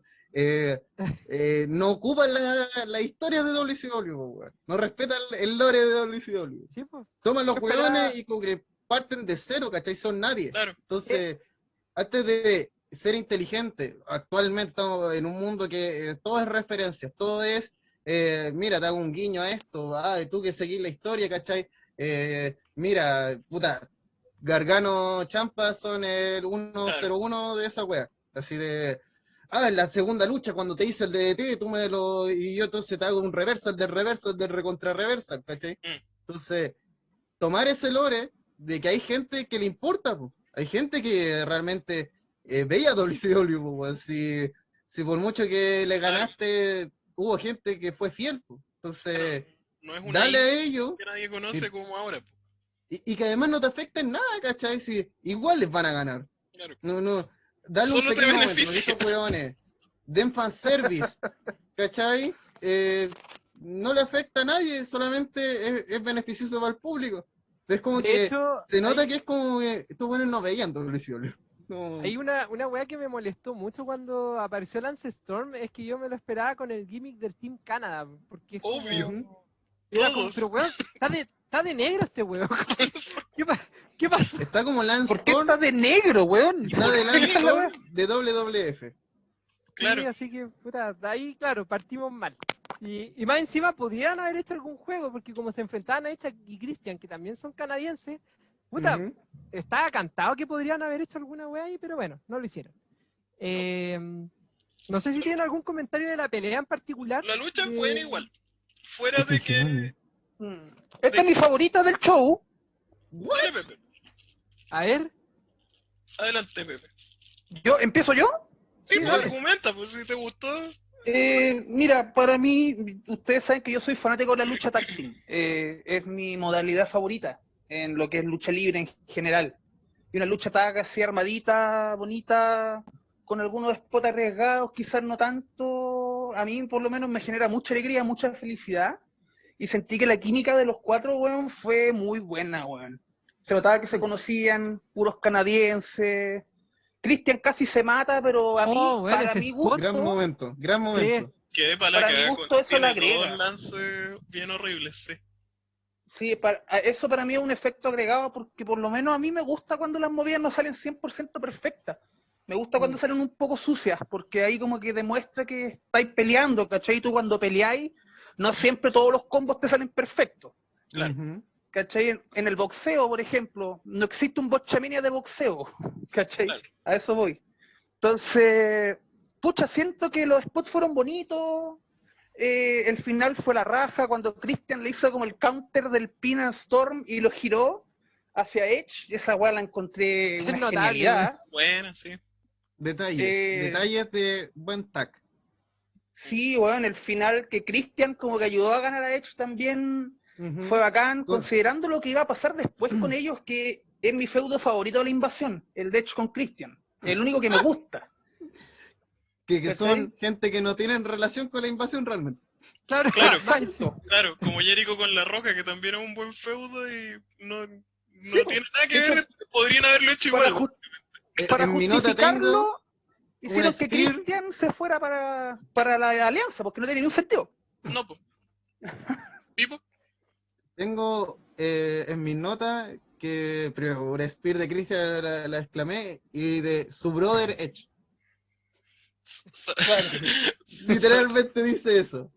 No, usó la spear de su Sí. hermano Edge. eso dice. sí. Ok. Sí. Ok. Puta, sal- ¿Sabéis que yo no soy tan fan de Edge y Christian? Y esta es de las luchas que encontré buenas de Edge y Christian sin matarse con escaleras y mesas. Pasa a la lista de luchas de ellos como tag normal que encontré buenas. No incendiara- encanta. A mí no me pasó como que incendiara la pradera ni nada, pero es una buena tag. ¿Cachai? Es Cumplió una, como buena, es una también. buena lucha. Sí, para aprender Sí. al público y todo. Sí, pues, y esta no tenía por qué ser un Brawl, porque igual No, nunca dijeron que y Christian se odiaban con Lance Storm y Mike Awesome. ¿cachai? Claro, estaban ahí para cumplir. Ahora, Esta a mí podría me ser pasa- perfectamente una lucha técnica. que siento que Lance Storm es tan bueno que se siente a ratos que no debería estar en esa lucha. O sea, como que Lance Storm está en Claro. 2021 en cuanto Sí. a técnica y los cabros están en el 2000. Entonces, hecho- como, como que a veces, como que lo mismo que decía ahí, siento que una de las cosas geniales que tiene esta lucha, y bueno, que tiene gran parte de la actitud por un, un tema técnico, es que hay muchas movidas sucias, que no Mm. son bots, sino que son sucias, tienen un procedimiento lento, o eh, eh, la cuestión no queda perfectamente ejecutada, pero tienen su cosilla. Por otro lado, Lance Storm es perfecto, weón. Así Sí. hay una, hay una super kick que pega que, weón, o, o le sacó la cabeza realmente o es demasiado buen luchador porque se vio extremadamente real, rápida, así, ta, para el suelo. Esa, eh, cuando hacen esta cuestión de que sacan a Lance Storm y le terminan haciendo un conteo a Edge, eh, bueno, encontré súper buena esta lucha. Me sorprendió además, ni siquiera me acordaba que existía esta lucha. Pero la encontré buenarda, 100%. Y me encantó que la gente se bancara a Edge y Christian eh, haciendo trampa, que es la weá que por lo que lo odian eternamente, pues, pero estaban eh, defendiendo a, A la F, federación. Claro. Pues, entonces hay, hay que ponerle el aguante. Y por último decir que se nota en esta lucha que Edge siempre ha sido el favorito. Sí, es verdad eso. Sí, Juan, es un buen toque, es un toque muy sutil que Christian es el que le lleva la copa a Edge y eso es la justificación para que después Christian puta se enoje y quede chato el guapo. Y por eso lo traiciona. ¿Cachai? Y insisto, un feudo muy bacán, weón, me gusta caleta, a pesar que no tiene nada que ver con la invasión, weón. Claro, como que se dio acá nomás. Mi último Claro. comentario es que quiero decir que Lance Storm, además de todo lo bueno, yo encontré que era el más carismático de los cuatro, lo que es muy sorprendente, weón. Sentí que era el, te lo juro. Sentí, sentí que era, porque en el resto de su carrera, onda para hacer promo y esas cosas, eh, puta, de Christian se lo comen, ¿cachai? Pero en la lucha en esta, yo sentí que era el más preocupado de que la gente lo odiara, Ah, Eso sí. eh, Eso que es, la cagó, eh, eso. si lo estaban aplaudiendo por algo, dejaba de hacerlo, weón, notable el weón. Eh, El Sí. Lance Storm es buenísimo realmente, weón. Yo sé que Lance escucha nuestro podcast, así que te, te queremos. Dios Lance. Sí, Sí. Eh, Y síganlo en Twitter, es muy entretenido, un- síganlo en Twitter. ¿Te das cuenta lo que Mm. es realmente un buen luchador, Fon? Mm, Eh, eh, Todo el rato. lo que siempre recomiendo, libro de Eddie. El libro de Eddie es la Biblia, weón, pura sabiduría. Y puta, la lucha libre es lo que mi problema realmente con, sobre todo WWE actual y un montón de empresas.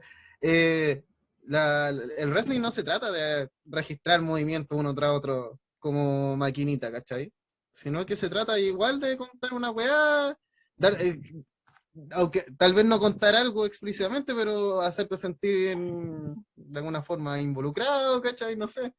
Entonces, puta, siento que a veces es necesario eso, así como, más que, ah, voy a hacer aquí un, un salto perfecto, voy a hacer que la gente me odie, porque esa es mi pega, pues. Así, para, para eso estoy. Eh, hay muchos que olvidan eso y terminan siendo aplaudidos también, constantemente. Ser roles. Ya. Oye, para. No tengo nada contra Seth Rollins, lo, lo, lo digo antes de que Momo se aproveche, aproveche el pánico. Oye, que les tengo un desafío porque la lucha que viene a continuación dura 2 minutos 50 y les apuesto lo que quieran que vamos a hablar más de 2 minutos 50 de esta wea.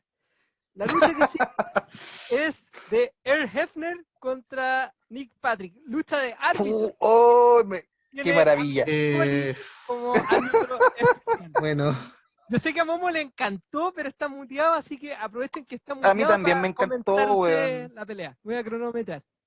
Dale, A mí también me encantó, pero creo que empiece Pipo, weón. dale. puta, mira, mi nota, el título es Hefner Locura. La gente que sigue TTR sabrá que Hefner es uno de nuestros dioses, weón, porque el weón es magistral. Uno de mis apuntes es, Hefner golpea como si apuñalara a una persona. Y, weón, es- esta lucha es espectacularmente mala, po, espectacularmente mala.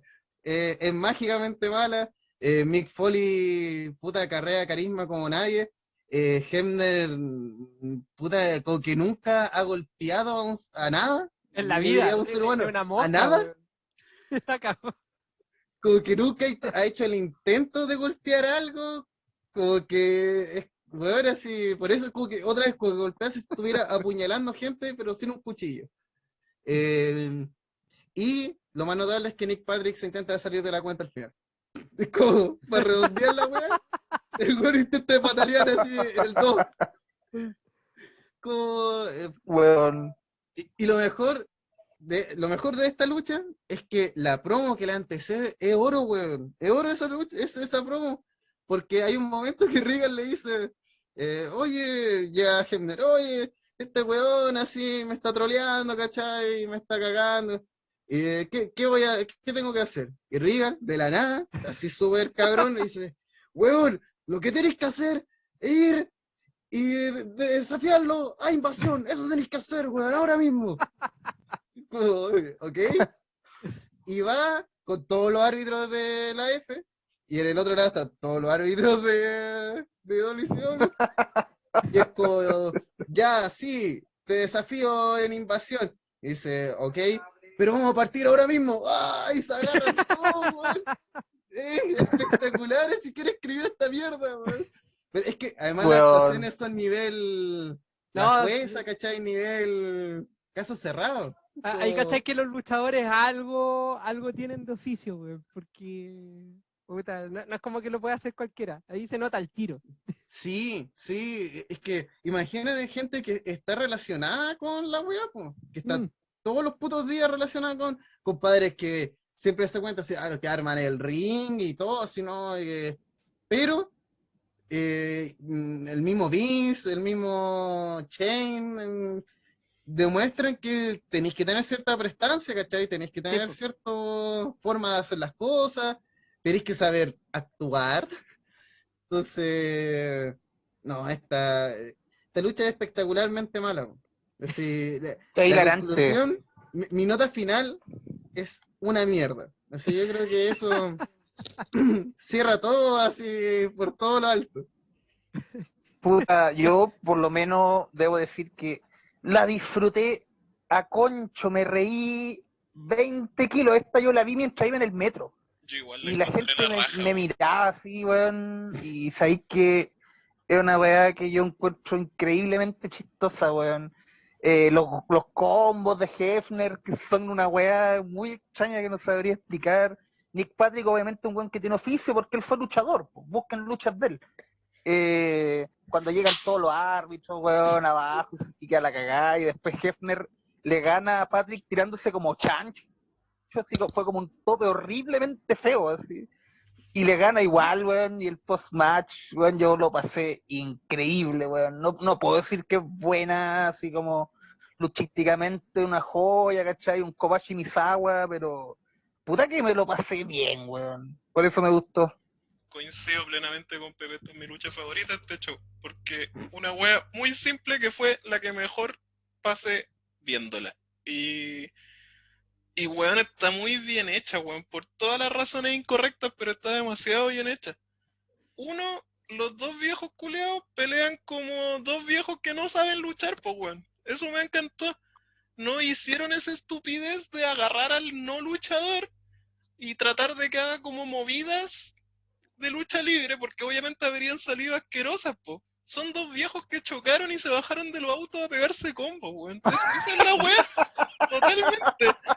Como un manotazo, así. Weón, esta, esta pelea yo la he visto en el centro caleta.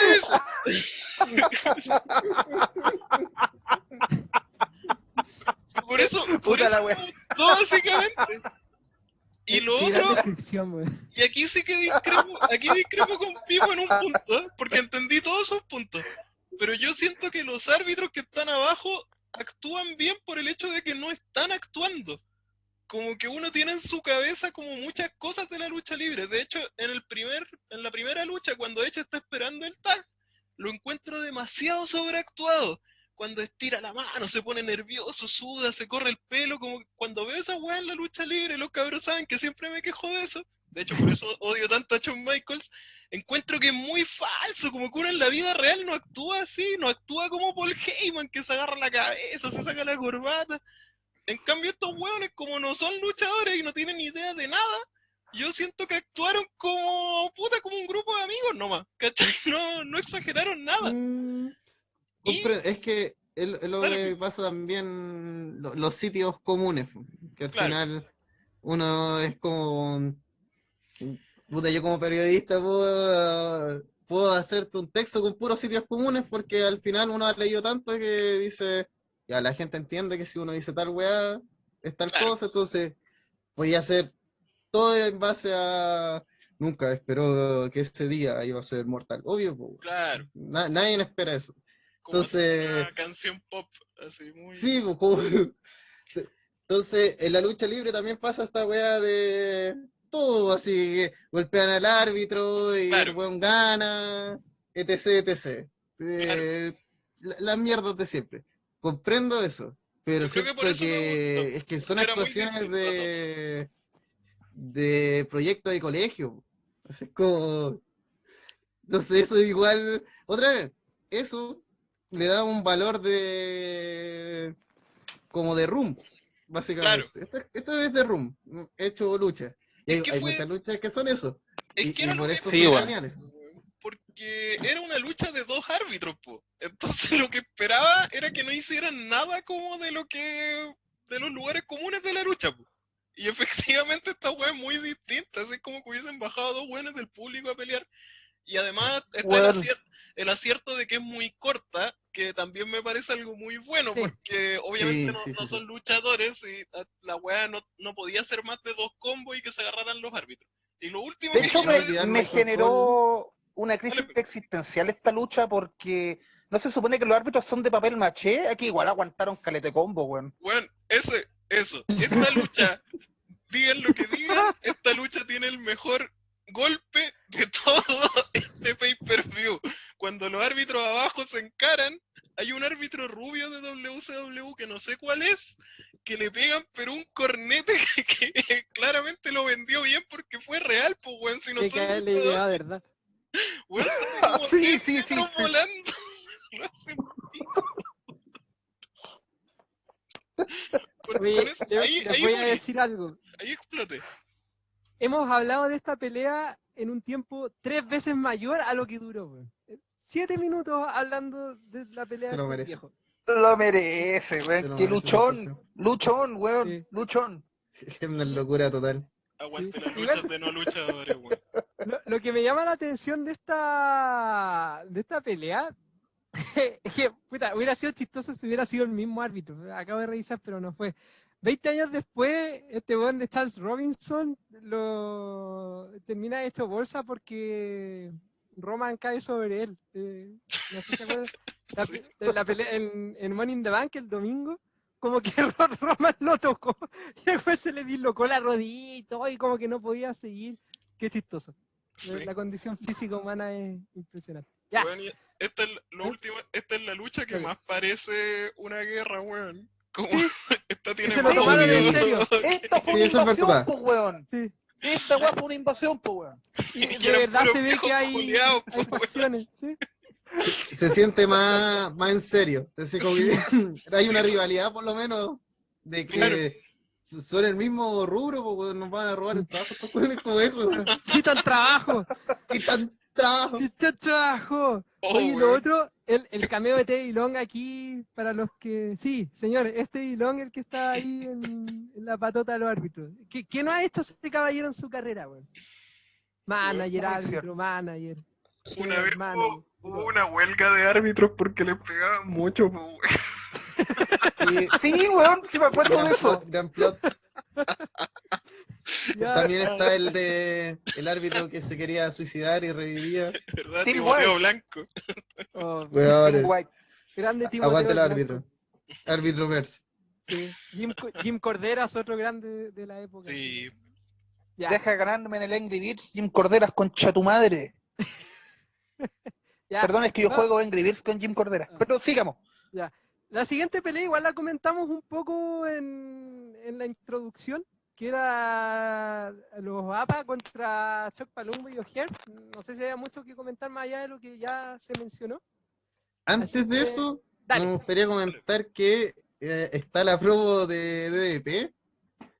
Y yo quiero decir, Vince, que puta, ya respeto que hayas ganado y todo, pero qué tan conchetumare tienes que ser para hacer que DDP sea un acosador y casi un violador de mujeres, weón.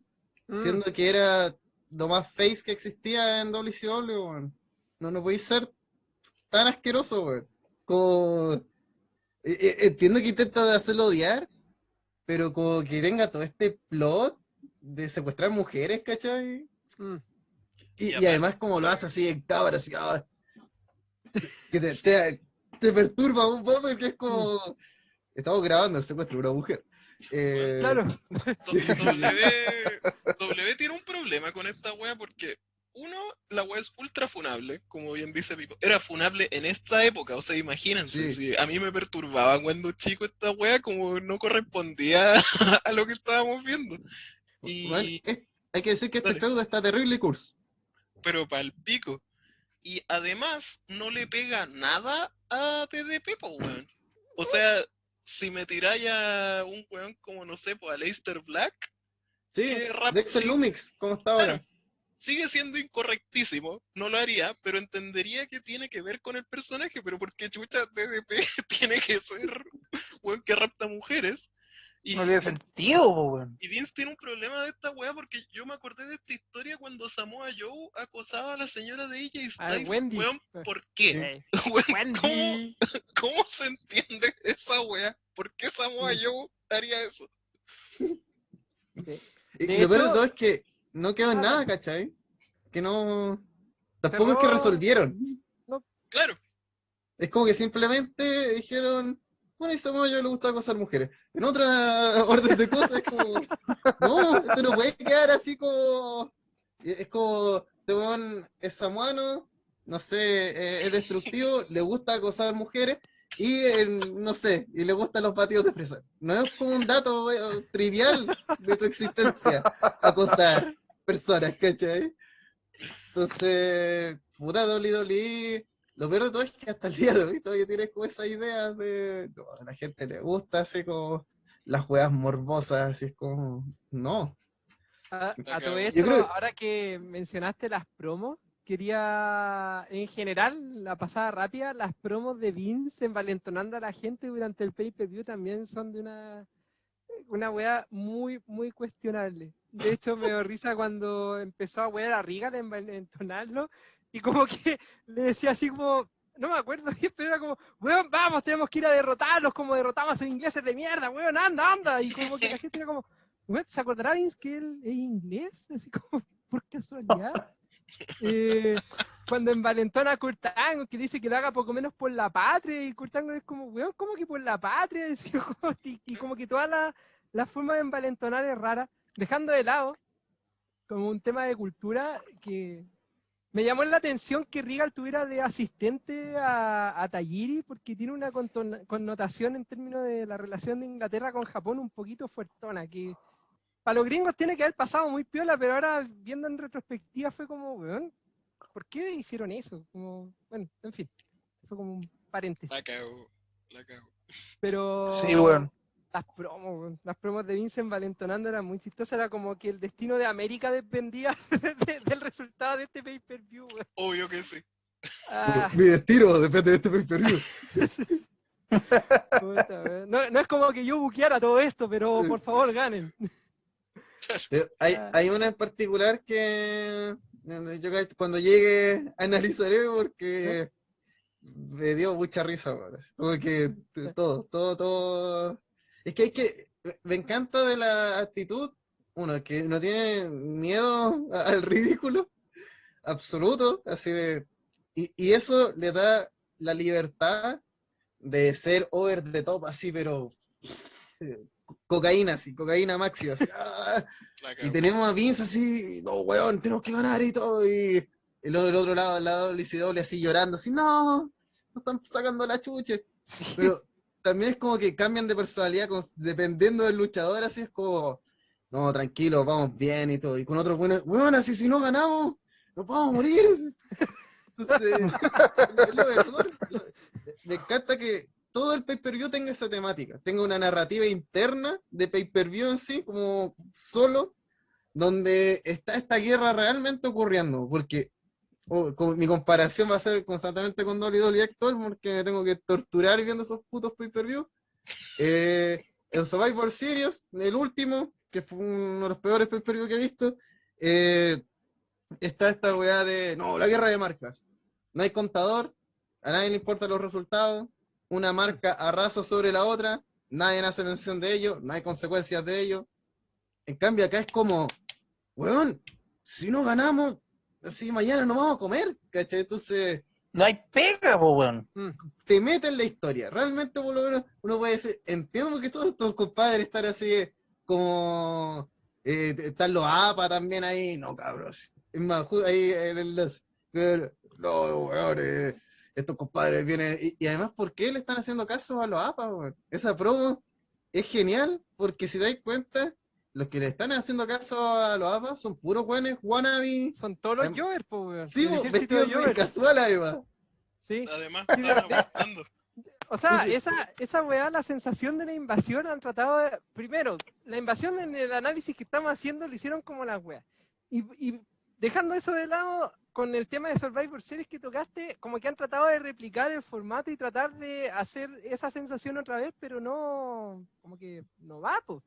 No, es Así solo porque es la fecha en que hay que hacerlo. Sí, y se porque hay que hacerlo, hay que pelear. Es como, como íbamos en la época de alianza, así que hay que, hay que enfrentarse. Pero Es nunca que- hacen, hacen todo bien, weón, porque, Mm. weón, prefiero cualquier lucha de un Survivor Series actual a la de este pay-per-view. Así, sin huevear, Ah, bueno. como si me mostráis la lucha sola, ¿cachai? Pero la historia, weón, es exponencialmente mejor acá. ¿Por qué no pueden hacer las dos weas bien, weón? Por Es la que, mierda. Si te das cuenta, la invasión es la previa a Survivor Series de, Claro. de Claro. ese año. Pero Eso, de lo- eso Sí, significa que por lo bajo hay un trabajo de tres meses en esta historia donde hay constantes invasiones literal y todo. En WWE, y esto ha sido un ejemplo otra vez, del lunes, spoiler del podcast de Bayana, eh, es como, estamos a un mes de, de SummerSlam, y de la nada, todo es SummerSlam. De la nada, Claro. Aparece Goldberg, eh, pierde Sí, esta, no. compa- esta comadre, pierde el título para que quede libre, para que eh, pueda pelear esta otra y pueda hacer el regreso, y regresa Cena, y de la nada, así como que todos los hueones que están teniendo su historia orgánica, se acabó esa historia, y llegó Cena, llegó Goldberg, y listo. Cagaron Entonces, como de un momento a otro, de un día para otro, empezamos, estamos en Money in the Bank, y el día siguiente estamos camino a Summerland, así, full hora, pero el tema es que vaya a armar en un mes una historia que se supone que es importante, porque por algo es Summerland, eh, pero no, la, no es importante, po, porque la hiciste en un mes corriendo y pusiste un par de nombres y chao. po. Cambio acá, por mucho que las luchas sean cuestionables, eh, hay una construcción. po. Claro. Hay cosas bien, mal, podemos decir que están mal escogidos lo- los, personajes y que obviamente está descompensado porque hay uno que crea el guion y otro que simplemente lo asume. Entonces, sí, ok, pero por lo menos hay una construcción. Y por eso el Survivor Series, eh, esa pelea eh, épica. Por mucho que hay cinco traiciones en ella, eh, está sobrebuqueada así que, pero para la cagada, es predecible como ella sola, pero es épica. po, weón. Y actualmente vemos una lucha que técnicamente le daríamos 90 estrellas, pero no te genera ni una puta sensación. po. Ya, Eso, besito doble doble. avancemos, vamos a ir más rápido en estas peleas porque yo creo que vamos a tener harto que conversar tal vez en el main event, así que vamos rapidito. Eh, después venía Billy Kidman con X-Pac, que eran como los cruceros que habían, eh, era el Chavo y Scotty, nos lucha prudente me imagino. Eh, Lo mejor de todo, ¿Mm? que eh, vamos a una promo de Jericho que es God ¡Ay, y sí! por- buena promo. Y, y en plano siguiente ponen a, a este weón de Billy Kidman, que es uno de los weones más sin carisma que existen en la faz de la Tierra. Pero lo interesante pero- es que dice X-Pac Sox.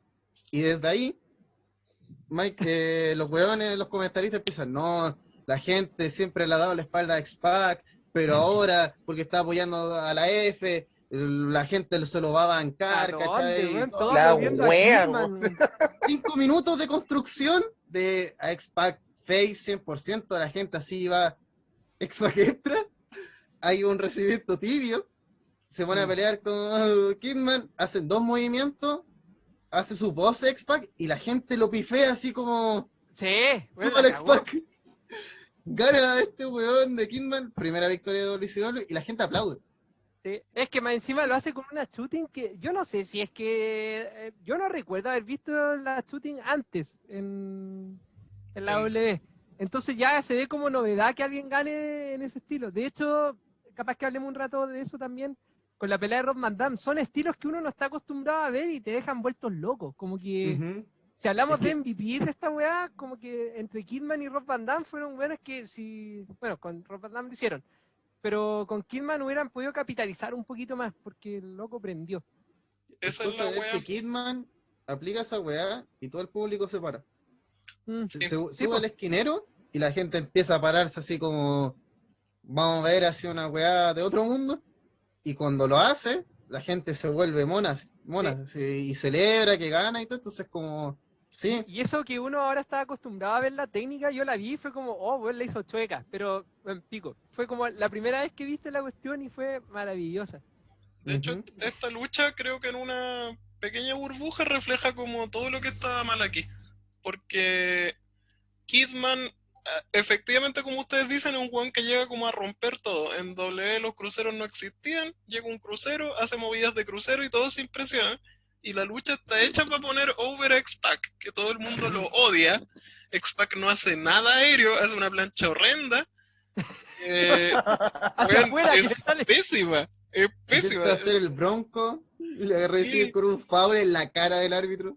Sí, exactamente. Bueno, la lucha es re mala, de hecho, por culpa de. X-Pac, totalmente.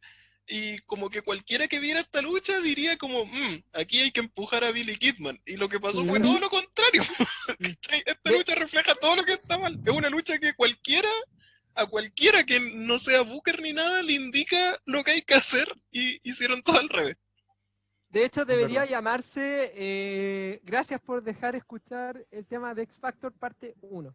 Ya vamos a explicar. por qué. Ya. Siguiente pelea, que también fue cortita. eh, Raven contra William Regal. Que en realidad, la verdad que no sé que hay mucho que contar. Esta vez fue. Esta lucha- puede No, ser esta fue, fome, esta fue fomecita, weón. Lo Fue como una por- lucha de Raw, Regal, como de semifinal, así como para que el público se calme antes del main event. De hecho, podría haber estado en el kickoff de, de- de esta Sí, cuestión. No, no y- era. y- 100% Sí, real. Raven no es el chavo nada... con Scary se comieron esta wea. Le tengo cariño a Raven, pero sin hardcore no, no es nada. no, no funciona. Así que Y ya. aquí, ¿Mm? para mí, uno de los, de los match, me refiero a match así de como el concepto de, de Tinder, como no, no calzan, po. como Raven Sí. con ¿por Regal. qué? Y es como Claro, Raven destacaría en una lucha hardcore con un weón así, puta hardcore holly. Claro. Y, y Regal destacaría con un weón técnico tipo malenco, ¿cachai? Claro. Para mostrar lo suyo. Es más, en esta lucha hace sus cositas, pero es como. Pero Raven es como registra como el hoyo. Es más, siento que no hay ni química, porque es como. no, no hace un nada. movimiento uno y, y el otro lo agarra así como, no, iba a hacer esto otro. Ah, ya. Entonces, Sí. como, no, weón, no, no juntan ni pegan. Como No, es-. ¿Quién Un es? Sí, pescado con hombro. Esta Sí, lucha es como, un ¿por qué pescado con unieron hombro. estos dos weones? Sí, chao. Ya, Bien. Siguiente. Parte 2 de Gracias por dejarme escuchar el tema de X Factor otra vez. Chris Canyon versus Hugh Morris, que lo pueden conocer como Bill de Mota a esta altura, el Funaki. Eh, Tom Stasiak contra, bueno, qué selecto grupo este. Albert, el Big Show y Billy Gunn en el gimmick de The One. El campeón intercontinental, Albert. Y puta, Con reacciones, Billy Gunn. man- man- puta, sí, pero Puta, al menos Albert a- en años posteriores tendría un futuro mejor. Claro. Lo que no se puede Sí. decir del resto de este grupo, lamentablemente. Sí, weón. Sí. Puta, lo más brígido es que Albert aplica su finisher y la gente así se viene abajo. Es que, weón, le sale hermoso. El A-Bomb de esta weá le sale pero precioso. Ojalá hubiera terminado ahí la pelea, weón. Bueno, a mí me Sí, alegra weón. Que Albert haya llegado. ¿Cachai que mi hermano, weón, que siempre ha sido fan ultra casual, onda veía la lucha de repente cuando yo la veía, cuando salía Albert me decía este weón es bueno, weón. Como, ¿por qué no lo, por qué no lo usan, por qué no lo usan más? Te lo juro. Le pasaba la misma weá que, que a Héctor, pues weón, como que cuando hacía sus movidas, weón, de verdad se veían la raja y acá me pasó lo mismo, está en una mierda de lucha y cuando Sí. le toca pegar es brigio. Y años después fue a Japón y puta, efectivamente En Japón era fue una bacán, mega po. estrella, po. Sí, po. una mega es que estrella en Japón. destaca, po. De- es que sobre todo es como uno de los primeros weones que era corpulento, pero no paquete, pues era rápido, pegaba Claro. sus patadas, ejecutaba bien, Algo raro en esta época. Pero no era normativamente bello. Oye, ¿sabéis que lo más, lo más- ahora viendo la información en la wiki? Esta es una pelea de 3 contra 3, o sea, tenéis 6 weones dando vueltas y la lucha duró menos de 5 minutos. Y menos Sí. mal, porque Al otro lado había pura mierda. No, weón, es que Mejor una- basura. Ganaron, po, weón. Lucha de la sombra, mierda. pero con trampas, bueno, en el papel. Ah, ya, Antes Oye, de, pues, Dale, dale, dale. Antes de No, la pero pelea pico de primero. Jovers. a ver, pónganse de Eh, acuerdo, pues.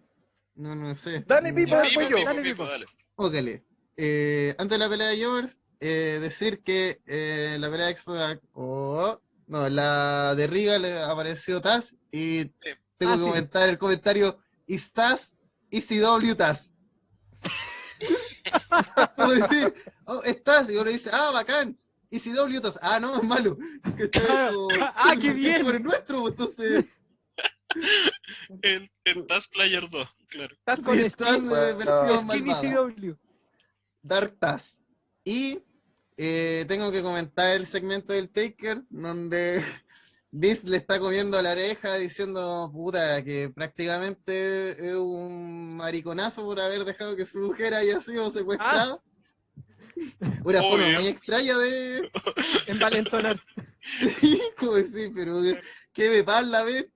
Eh, y, y mientras tanto el Taker ahí estaba pegando unos, unos brazazos ahí al aire, haciendo unas sombras de mierda. Badass total. Y al lado está Kane, ahí haciendo una Mirándolo. yo-yo pose, con todo su enorme bíceps. Y hasta que le dice, no, y vaya, y vaya a lograr que tu esposa sea secuestrada otra vez, una mierda así, y lo toma del cuello, oh, y tú dices, oh, el weón brígido, y abre la boca, y suena pero terrible, penca, puta Taker. ahora entiendo por qué no hablabas nunca, weón, verdad. una voz así, voy a derrotarlo, chao, y tú, ¿qué? ¿qué? En verdad, me mató así como que me rompió esa wea, así dije, oh, el weón bacán, así se ve muy bacán. Y cuando abrió la boca fue como, esa ha sido la voz del Taker toda la vida, ahora entiendo por qué así. Y Ah, decir que eh, Vince eh, comenta que eh, WCW y eh, la alianza lleva dos victorias seguidas. Es momento de que eh, tenemos que romper su momento y todo, dando a entender que el Taker sigue. La lucha del Taker no es la siguiente. claro, y nones. Exactamente. Claro, Todo weón. el hype y, weón, qué chucha. Sí, es como, ¿por qué dijo esto? Weas de, de Vince. Era. Eso, necesitaba Ya. hacer mi, mi paréntesis. Pepe, ¿qué vaya a decir? No, solo quería preguntarle si soy el único que le agrega dos estrellitas extra a las luchas de Albert solamente por los gritos culiados que hace que me dan mucha risa. Ah, weón, cuando da la patada, ese grito de mierda. Una wea así como, una wea así como, Stash, Wastash, Wastash. Weón, es la raja, weón. Oh, la patada de Albert, Albert, weón. infravalorada. Interesante Aguante, lucha, Albert, weón. interesante luchador para pa ahondar más, weón. Es verdad. Sí, weón. Algún día hablemos de Albert. Sí. Ah, Tengo una foto con Albert. Ah, Eso- eso ah, ¿En serio? weón. Avisemos weón. que Cuando, nos quedan... cuando vienen al tryout, eh, estuvo Ah, TTR, sacó una foto con Albert. Buena. Buenísima, weón. Dale. Oye, eh, sigamos porque quedan cuatro peleas y yo creo que en tres nos vamos a detener harta, así que esta rapidito también. Tajiri contra Taz, gana Tajiri, como buen asiático tiene un humo verde, así que lo usó y le ganó. Tajiri Got. Otra lucha que pasó y listo. Otra lucha olvidable. Sí, otro Raw. Otra lucha Raw. Pero Tajiri infravalorado Got. Para Sí, mí, Como 100%. siempre, Sí, totalmente. Gran lucha. pero, pero como digo, como buen japo que tienen ahí como una, no sé, tienen como un órgano que La hace que secreten, ¿no? Que secreten líquidos verdes. Eh, lo hizo Tajiri, Sí. lo hace Asuka. Creo que de... Hiroshima y Nagasaki, pues, weón, Una- lograron eso. Claro, Eh, la weá- es- es esta la Vince. raza. Si eres samuano Eh. pegáis cabezazos, si eres japonés tiráis fuego verde. ¿Te imaginas ahí en Sí, tres con- años más a Rey usando el fuego verde? No me sorprendería. Bueno, No me sorprendería. Qué, qué lindo. Ya, ahora sí, porque aquí van a tener harto que hablar, yo creo. Como, bueno, Hugo, porque yo lo vi con, el, con Proyecto Tangana, vayan a Facebook porque tienen hartas peleas con, bueno, si quieren escuchar a Hugo, pero si les da la nostalgia, tienen peleas con el audio latino. ¿Ese está ¿De verdad? ¿Ah? Wow. Qué triste. Puta, puede haber gente que le guste esa weá. Oh, Bueno, la amo ese cosa audio. Es que esta pelea fue como Hugo en su fase de promotor, lamiéndosela todo el rato a Rob Van Damme. Eso fue lo que escuché mientras veía la pelea. Eh, pero dejando de lado el humo de Hugo, siento que de verdad esta fue una lucha que posicionó a Rob Van Damme como figura, siendo que no lo utilizaron durante toda la invasión. Hasta- bueno, más o menos. Hasta No Mercy parece. Una wea. Pero. No Mercy fue retador por el título. En Sí, SummerSlam claro, pelearon la revancha. Y, y de El ahí No Mercy luchó con Krengle y Stone Cold por el Sí. título. Sí, sí, Y sí. y Stone Cold lo odiaba porque era el más popular de la alianza. Es. Esa era la historia. Bueno, opiniones de esta pelea. Rapidito. Puta, rapidito, es una pelea muy entretenida. Yo creo que me gustó un poco más de lo que debería por el hecho de que con todas las luchas de mierda que hemos comentado antes, yo ya me, quer- me quería matar a estas alturas del pay-per-view y ver un par de weones eh, peleando bien, weón, haciendo spots y toda la wea, concha su madre que lo agradecí. De verdad que agradecí esta lucha. Y Es la la lucha más recordada, creo yo. Sí. Es como la más recordada del show. Sí, Mira, tuvo que una- pasar como hora y media para ver una pelea decente. Mira, es un spot fest de Rob Van Damme que no tiene nada como tan especial, pero está el efecto que dice Héctor de que casi nadie conocía a Rob Van Damme aquí. Nosotros no lo Mm. conocíamos nada cuando chico, no conocíamos Claro. ninguna de sus movidas y todas me dejaron loco cuando era chico. Entonces está ese efecto y también que Jeff Hardy en esta época le tenía aún menos aprecio a su vida que el que aprecio que le tiene ahora y tiene unos spots, weón, el que lo botan de la escalera, una weá que no, no, no se puede hacer, en- ni yo y Janela, yo creo que lo haría en esta época. Es como que está en la escalera en Qué lo alto miedo. afuera, Rob Van Damme lo empieza a empujar y yo digo, ah, ya, algo va a pasar aquí, pues Jeff va a saltar, al- no, no está saltando, se está cayendo, chucha, y se cayó, weón, nadie lo frenó, no, no pasó nada. Y la solo- escalera empieza a tiritar. Cuando la escalera empieza a tiritar, yo me hubiese cagado de miedo arriba de esa escalera, weón. No, buena, buena, lu- buena luchita, Rey, como dicen los cabros. Yo no iba a decir, no, ni cagando lo único que Rob Van Damme es mi padre. eh, y esta lucha así es como cuando abrí el tercer ojo y encontráis la verdad. Para mí esta lucha eh, fue eso. Como está la promo anterior de los Hardy ahí eh, hace somos demasiado Hardy. facheros como para existir, weón.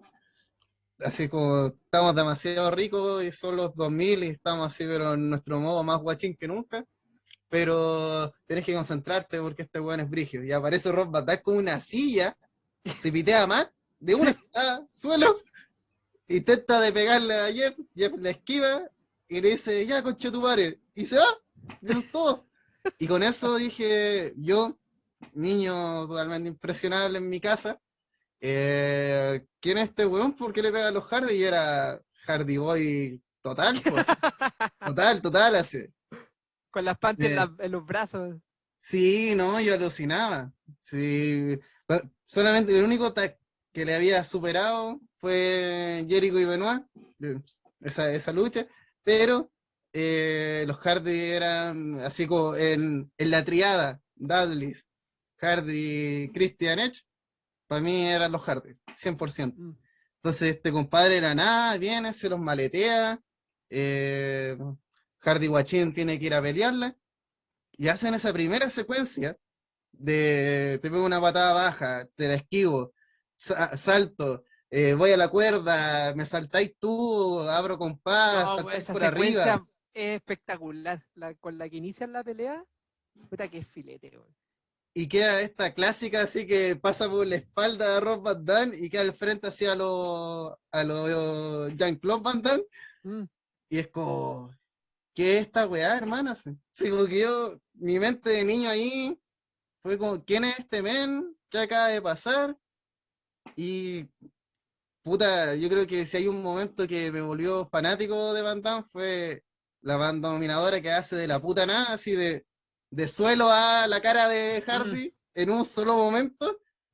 Y ahí está así, Rob Van Damme hasta la muerte, me banco a este weón, así aunque sea el enemigo, hay que pensar, niño impresionable de la época. Yo era WWF, así, estos weones que no son, puros payasos, acá WWF, no hay nada más, ¿cachai? Yo me había comprado totalmente este, es- toda esta puta historia. Yo me la comía así todos los días, todo, todo, todas las semanas, fanático de la red viendo esta web. Entonces, que atacaran a, a un favorito mío y al final así como caerme como después de cara al título, fue como, me banco este juego de to- toda la invasión. Es más, me encanta su participación en la en Survivor Series, ¿cachai? Mm. Entonces, no, esta lucha para mí es espectacular, es mi lucha favorita, sí. Por lejos de este pay así le- por lejos, y debe ser una de las primeras luchas que vi cuando me di cuenta que en el internet podía haber lucha libre. Fue una weá así que cuando ya era mayor, porque además después la red dejó de darlo, volvió en, en Chilevisión y había un montón de compadres nuevos, pero estaba Rob Van Damme y, y con eso era suficiente. Entonces, no, para mí esta lucha es God, God 5 estrellas, todo. 8 estrellas. Rompo la escala a lo Meltzer. Y, y con eso pasamos del cielo a la tierra, yo creo. Con una lucha que a estas alturas de la existencia y de la contingencia no podría realizarse el día de la gran corneta, que es Rich Stratus con Lita contra Torrey Wilson y Stacy Gilbert. Que lo mencionamos en la tarde, les decía yo, esta es una lucha donde inexplicablemente una de las cuatro personas que están vinculadas ahí sabía luchar de verdad, en ese momento.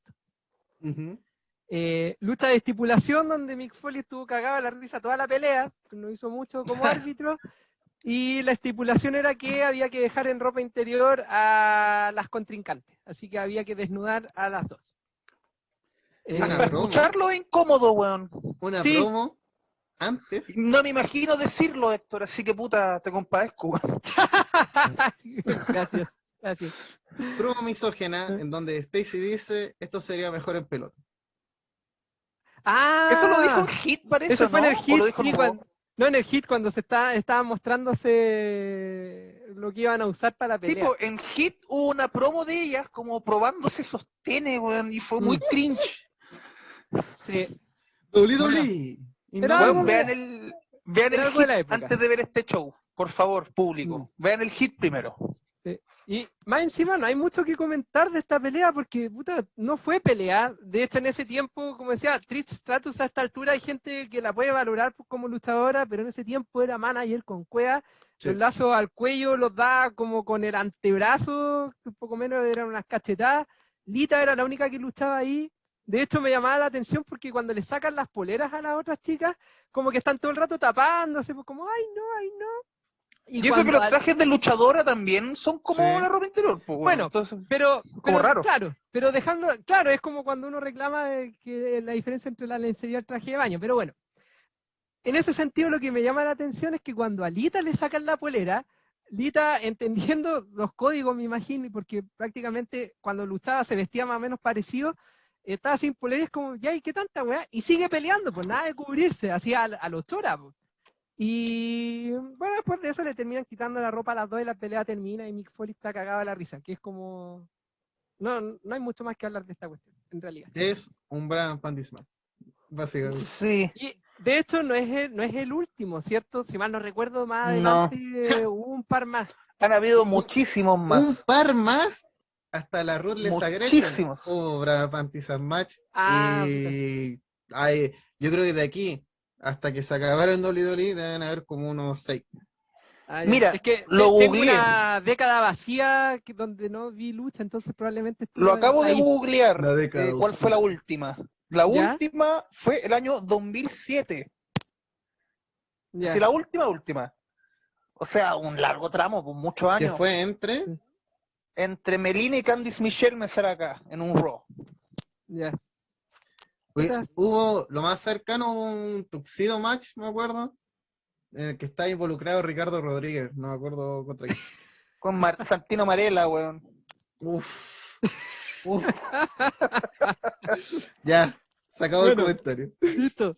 Continuemos. Al fin, llegamos al main event. El momento que todos estamos esperando. La culmine de este evento, donde termina la alianza. eh, las alianzas en el sentido de la competencia, donde lucharon Booker T, eh, DDP Y para poder hacer el bulto, los traidores Baba Rey y Devon Dudley y Rhino, por el lado de la coalición, la alianza, ya no me acuerdo cómo les llamaban esto. Ah, En alianza, este, en alianza. este entonces se llamaban la coalición, después Era la pusieron coalición, la después se alianza. llamaban la alianza. Ya. Sí. Y después de eso, por el lado de la WWF estaban Chris Jericho, Kane, Kurt Angle, Stone Cold y el Undertaker.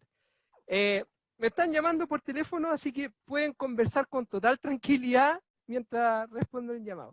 Así que nomás, cabros. Eh, bueno, según yo, esta lucha es más fome que la puta, weón.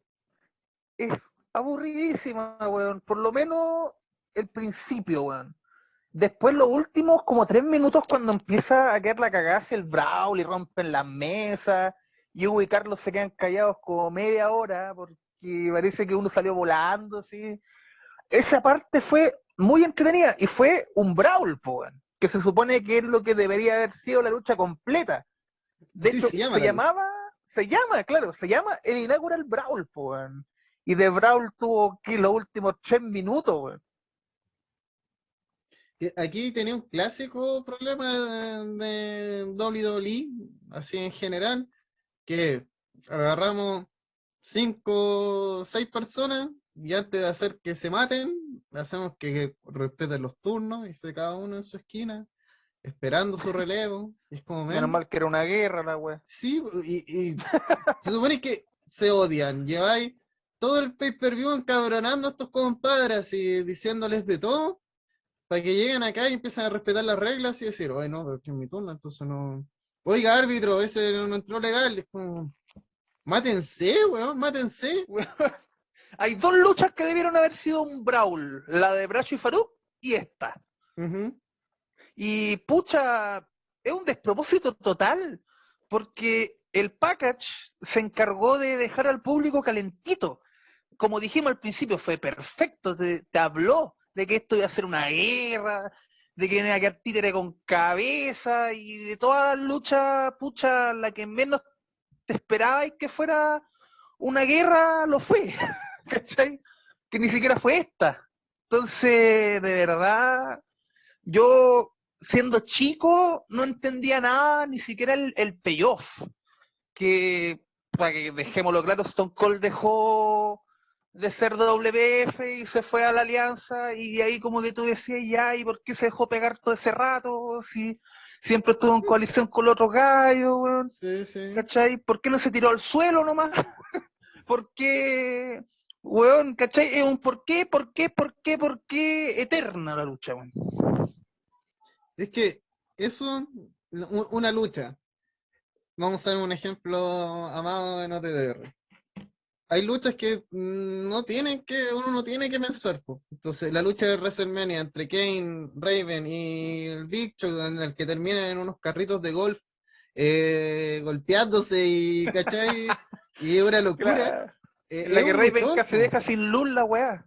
Sí, los weones historia, empiezan a improvisar y golpearse con cualquier weá, ¿cachai?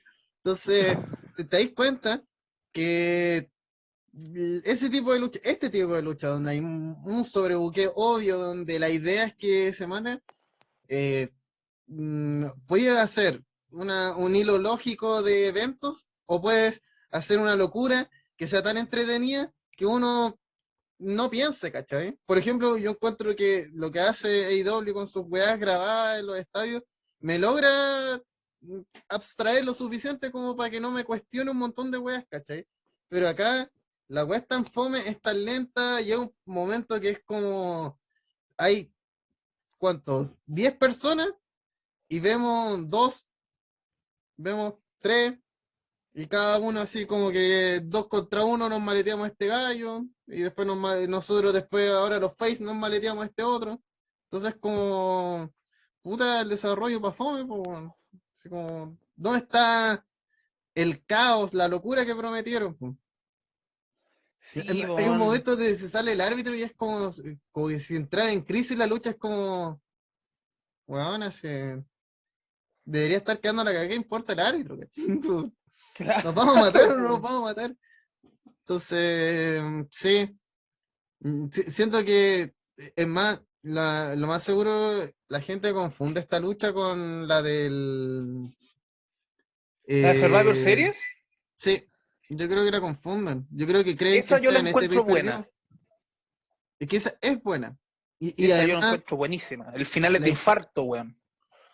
la historia logra así ah, te- te- lo- entrar al ritmo que necesita. Está como que nunca. No, jamás, jamás. En esta, si bien era el Brawl inaugural, como quisieron decir, lo cual es mentira, el Brawl inaugural fue Scary Dujari contra Chavo Guerrero, weón, que les duela. ¿Cachai? Sí, po. Eh, puta, siento que no cumplió las expectativas de nadie esta lucha. O sea, fue un mal puntapié para una historia que al final iba a terminar desilusionando a todo el mundo de todas maneras. ¿Cachai? Porque hizo ver débil a la alianza. Durante todo el show en sí la alianza se vio muy débil, ganando con Claro. trampas, no se vieron en ningún momento como una amenaza real No, para la WWF, ¿cachai? Por último, no sé, pues haz que la alianza gane unas luchas, pero que las gane bien, que las gane así, viéndose bien, haciendo ver mal al oponente, ¿cachai? Imagínate, John O'Hare y Chuck Palumbo ganaban bien, ¿cachai? Aparte, Demostrar que son una amenaza, pues, weón, no que, ganen con suerte casi.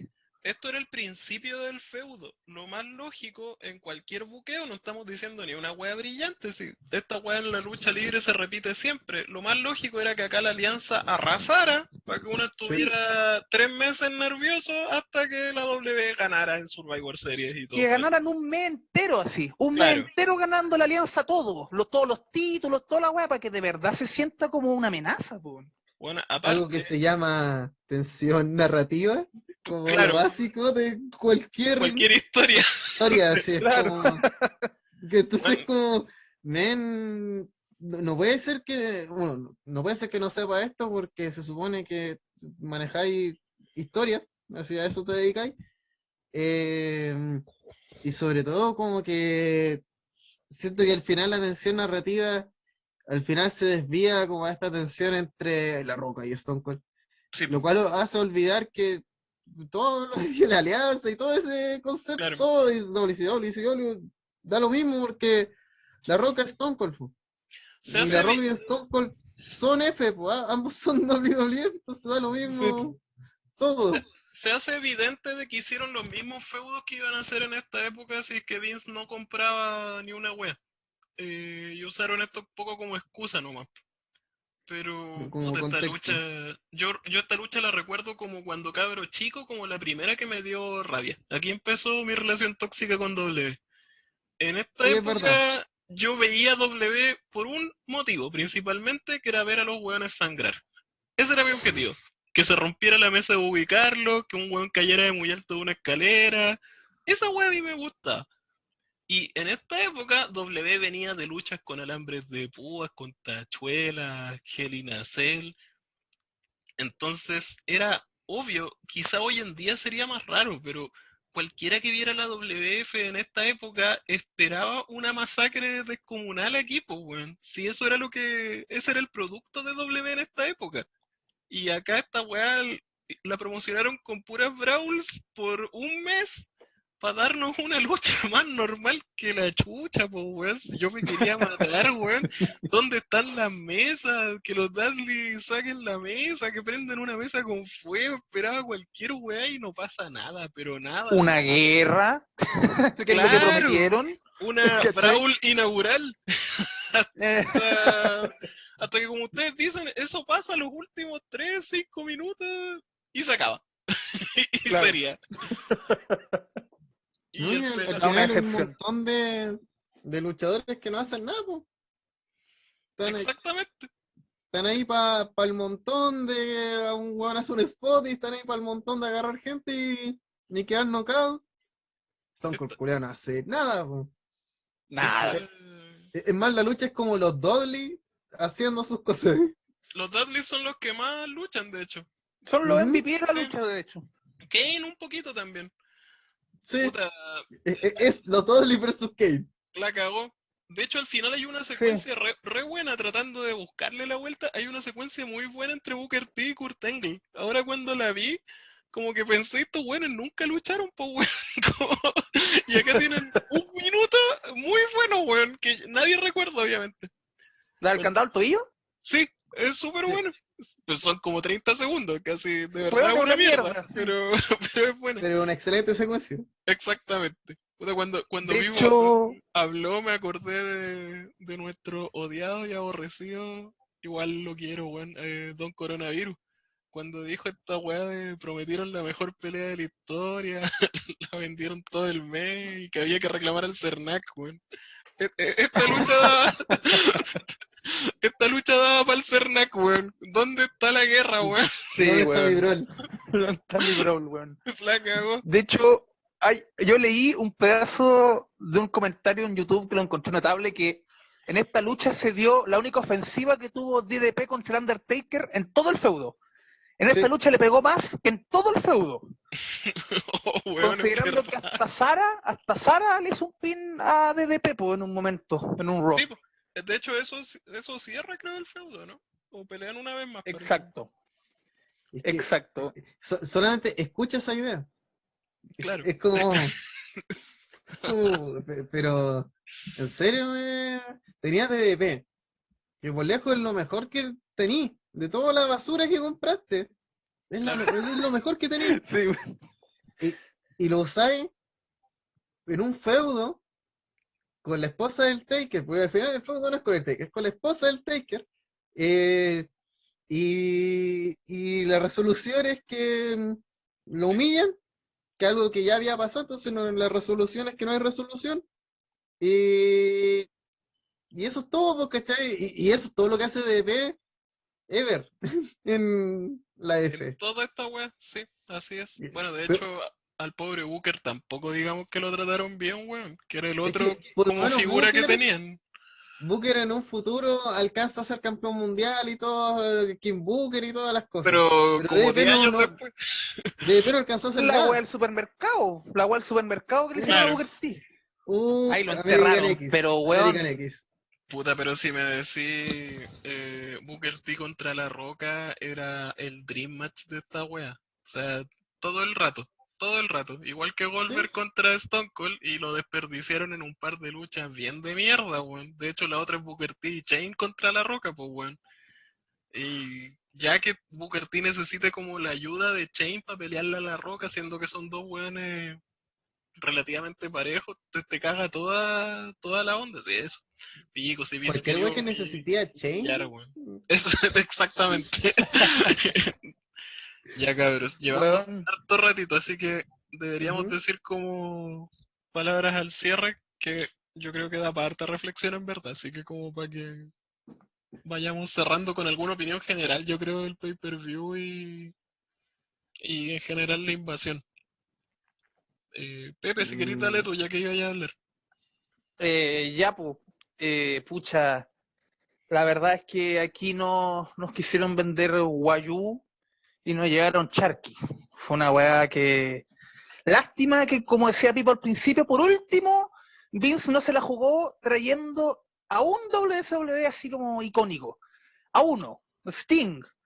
A- por último, a Ric Flair, a Scott Steiner, alguien que hiciera de capitán de la weá, pero que de verdad fuera un capitán que inspirara a todos los otros Jovers a decir, no, sí, weón, tenemos que arrasar esta weá, tenemos que destruir esta cuestión, toda esta guerra de rating que hicimos durante tantos años.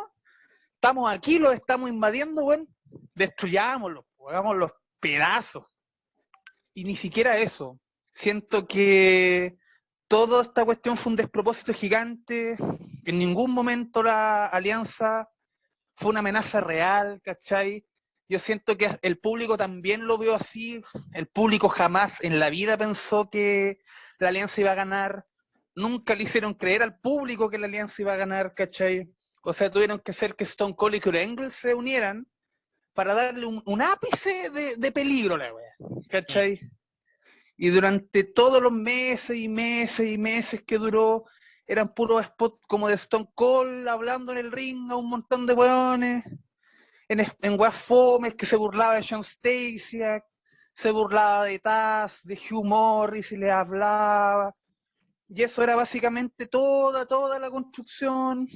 Hicieron algunos pequeños matices con Rob Van Damme, una cuestión de celos, no mercy, que siento que igual es quizá el pay-per-view más decentito de este tiempo. Y a la larga lo que, lo que lograron es una historia que es recordada como un, chiste, weón. Algo que todos los pendejos de los 90 soñaron con ver, ¿cachai? Que en los colegios, así en los recreos gringos, los cabros chicos hablaban, oye, ¿te imagináis así? El Undertaker contra Sting, así, oh, sí, weón, tremenda lucha. Y al final creces, tienes un trabajo y te das cuenta que ese sueño de niño te lo negaron de una manera sombría y decepcionante. Chucha. Es un. Pucha, así es la vida nomás, pues, weón. Ojalá pero- que si Vince compra AW, ahora lo haga bien. ¿Por qué eres tan Boyack Horseman, Pepe, weón? Terminó súper oscuro tu, tu, tu Back reflexión, in the weón. 90s. eh. Claro, este pay-per-view refleja Eso. todos los sueños no alcanzados. Así como que terminó súper heavy. Qué pesimista. Eh, don Pipo, dele.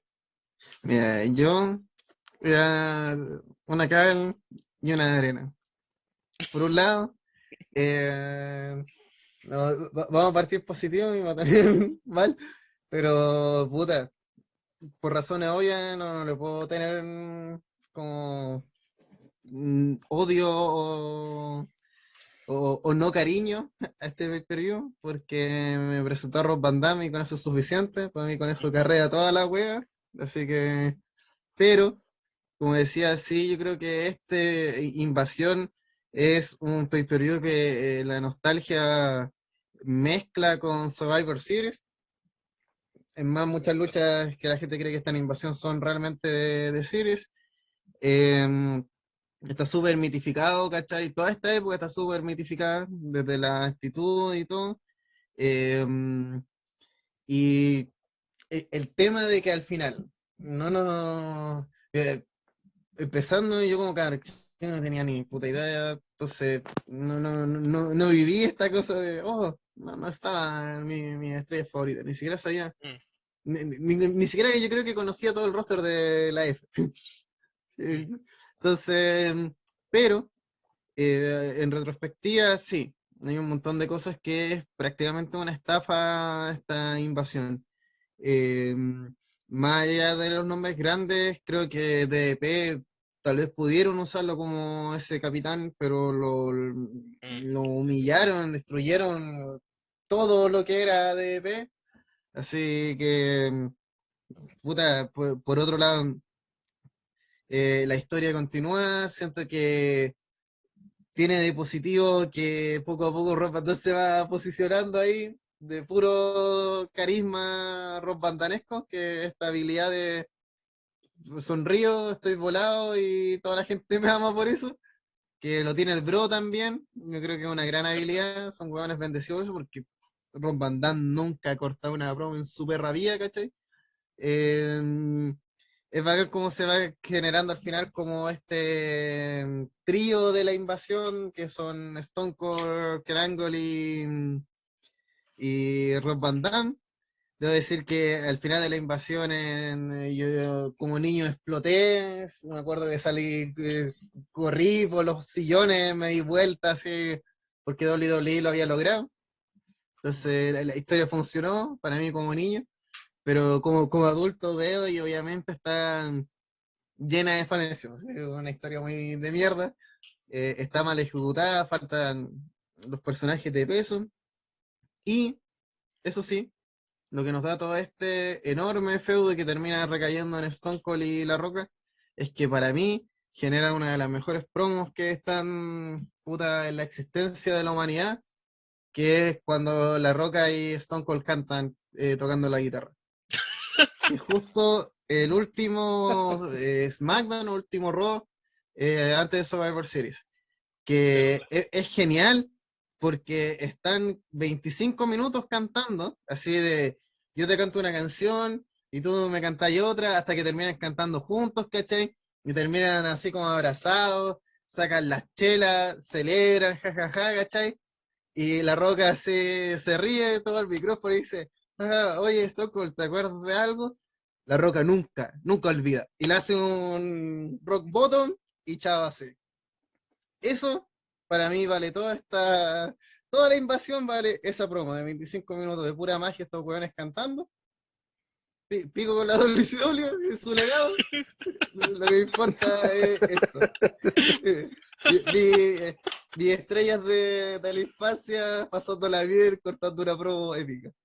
Que yo agradezco, así sinceramente, haber nacido en los 90, haberme criado viendo la red y haber visto a mis estrellas patearle el trasero a WCW, ¿cachai? Y arrasar con ella, porque pienso, actualmente los cabros que tienen 10, 11 años y siguen a hacer rolling a Roman y a toda esa gente y ven que aparece Goldberg y los masacra todos los putos años en todos los, en los, en los cuatro grandes, llega un part-timer, le roba el título y para la casa, ¿cachai?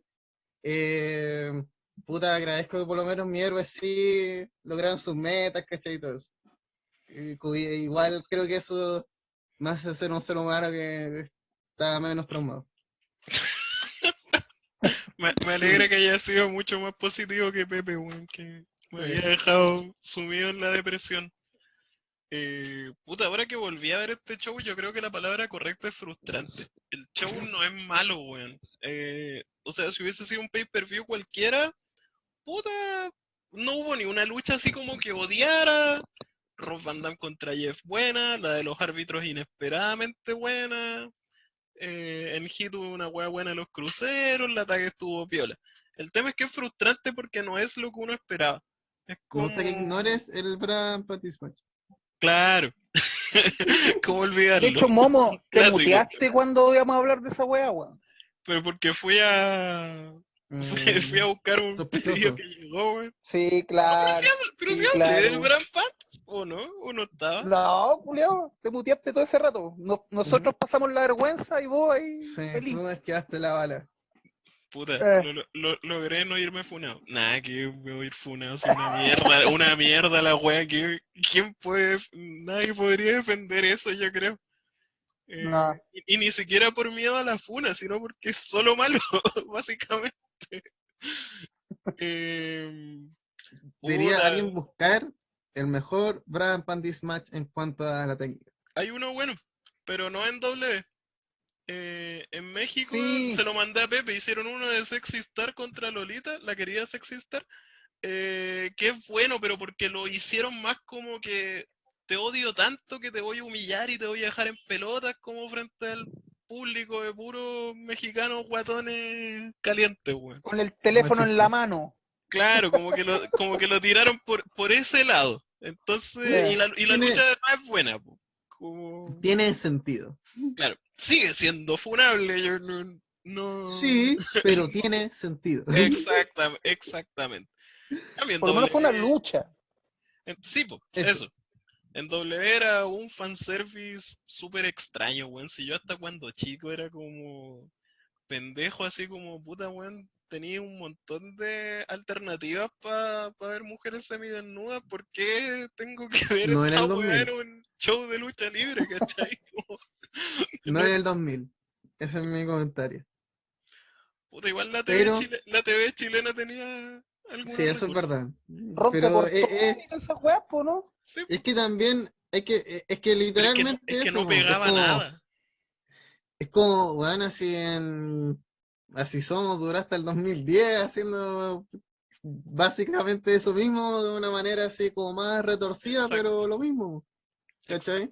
Sí, la, la weá es que como que en Pero- un show de lucha libre era como. ¿Por qué? Fuera de lugar. No sé. No sé, la, la verdad nunca escuché a alguien que de verdad esperara esta wea así, ni siquiera ultra pendejo y caliente, decir- desesperado, no, no recuerdo ni un compañero de curso así como que le interesara, en serio. Si algo aprendimos en nuestro viaje por el desierto de WCW es que el sexo vende. ¿A qué me refiero? La, en WCW estaban las Nitro Girls, las Nitro Girls Sí, valían callampa, no mostraban nada, no hacían nada, estaban ahí de porrista. En cambio, WWE tenía divas, que en ese momento no tenía ese nombre, pero básicamente divas. Claro. Minas que en verdad pasaron de tener un manager a tener modelos y que esos modelos relativamente aprendieran a luchar, relativamente siendo muy amplio en esa palabra, y puta, con, con que se pueda parar en el ring suficiente, y a esas minas las empelotaron. Y con eso vendieron, no más que en, porque Nitro no, no mostraba carne, WWE sí. Sí, es que esta weá, puta, yo creo que obedece a una cultura culia muy redneck y que en ese momento aún era lejana. El wrestling es redneck. Sí, Nunca pues, por olvidar eso. sus raíces. Claro, pero, Sí, era como algo muy lejano para nosotros. Pico ya. No sé. Bueno, para cerrar, este show me parece frustrante porque no es un mal show, pero no es el show que se prometió. Es como el final de Kevin Owens con Jericho, que daba para una lucha súper violenta y tuvieron una lucha buena, pero muy normal. ¿Cachai? Y esto es lo que pasó en este show. El evento estelar en teoría no es malo. Si fuera una lucha cualquiera en un Raw, entre todos esos hueones, porque sí, puta, piola, weón. Pero, pero esta weá era una guerra, pues, weón. Y nos dieron una, un show de exhibición prácticamente. Un pay-per-view de los secundarios sin nada así como tan especial. Lo bueno es que igual le destacamos hartas cosas buenas, como dijo Pipo, la aparición de Rob Van Damme. eh, hay algunas promos que son muy cringe, pero que no dejan de ser chistoso recordarlas. Como ya dije, la weá de los árbitros es un fenómeno muy curioso, bajo muchos puntos de vista casi filosóficos. Eh, puta, y eso en verdad, la, la gratitud nunca me ha gustado mucho, pero es bacán cuando uno vuelve a la gratitud ver que hacían bien todo lo que ahora se hace mal.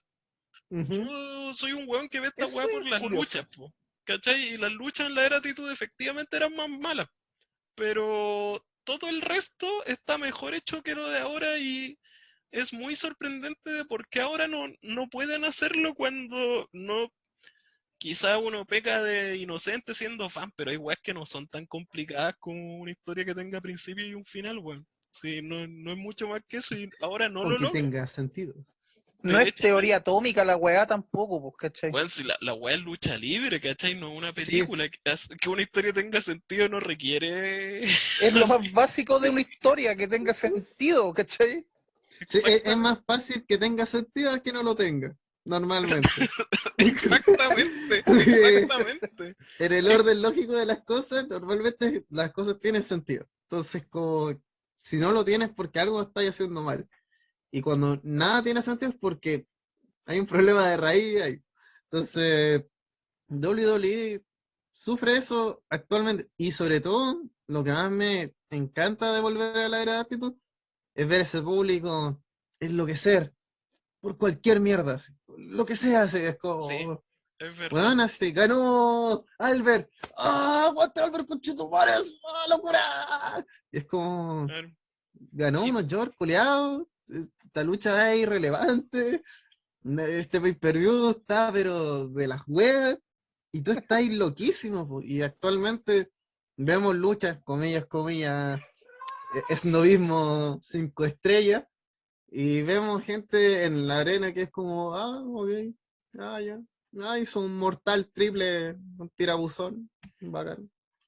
De hecho, aprovechando que el Mati no está aquí, y para ahora sí que sí cerrar de verdad este podcast, mi último comentario va a ser que prefiero la lucha de los árbitros que ver por 45 minutos a Tanahashi y a Chingo haciendo una lucha técnicamente perfecta, pero que no me transmite nada, weón. Por más Ya, que déjame decir todo algo bien, entonces, weón. porque me siento, me siento aludido. weón. Algo corto. Dale. Eh, si me hay a elegir entre ver las dos, veo la de los árbitros, con Chitumare, que guay más buena.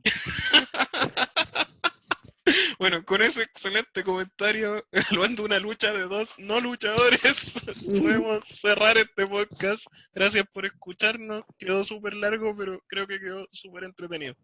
Así que, Besitos. Chabela, Gracias a todos. chau, chau. Chu, chu. Chau, chau.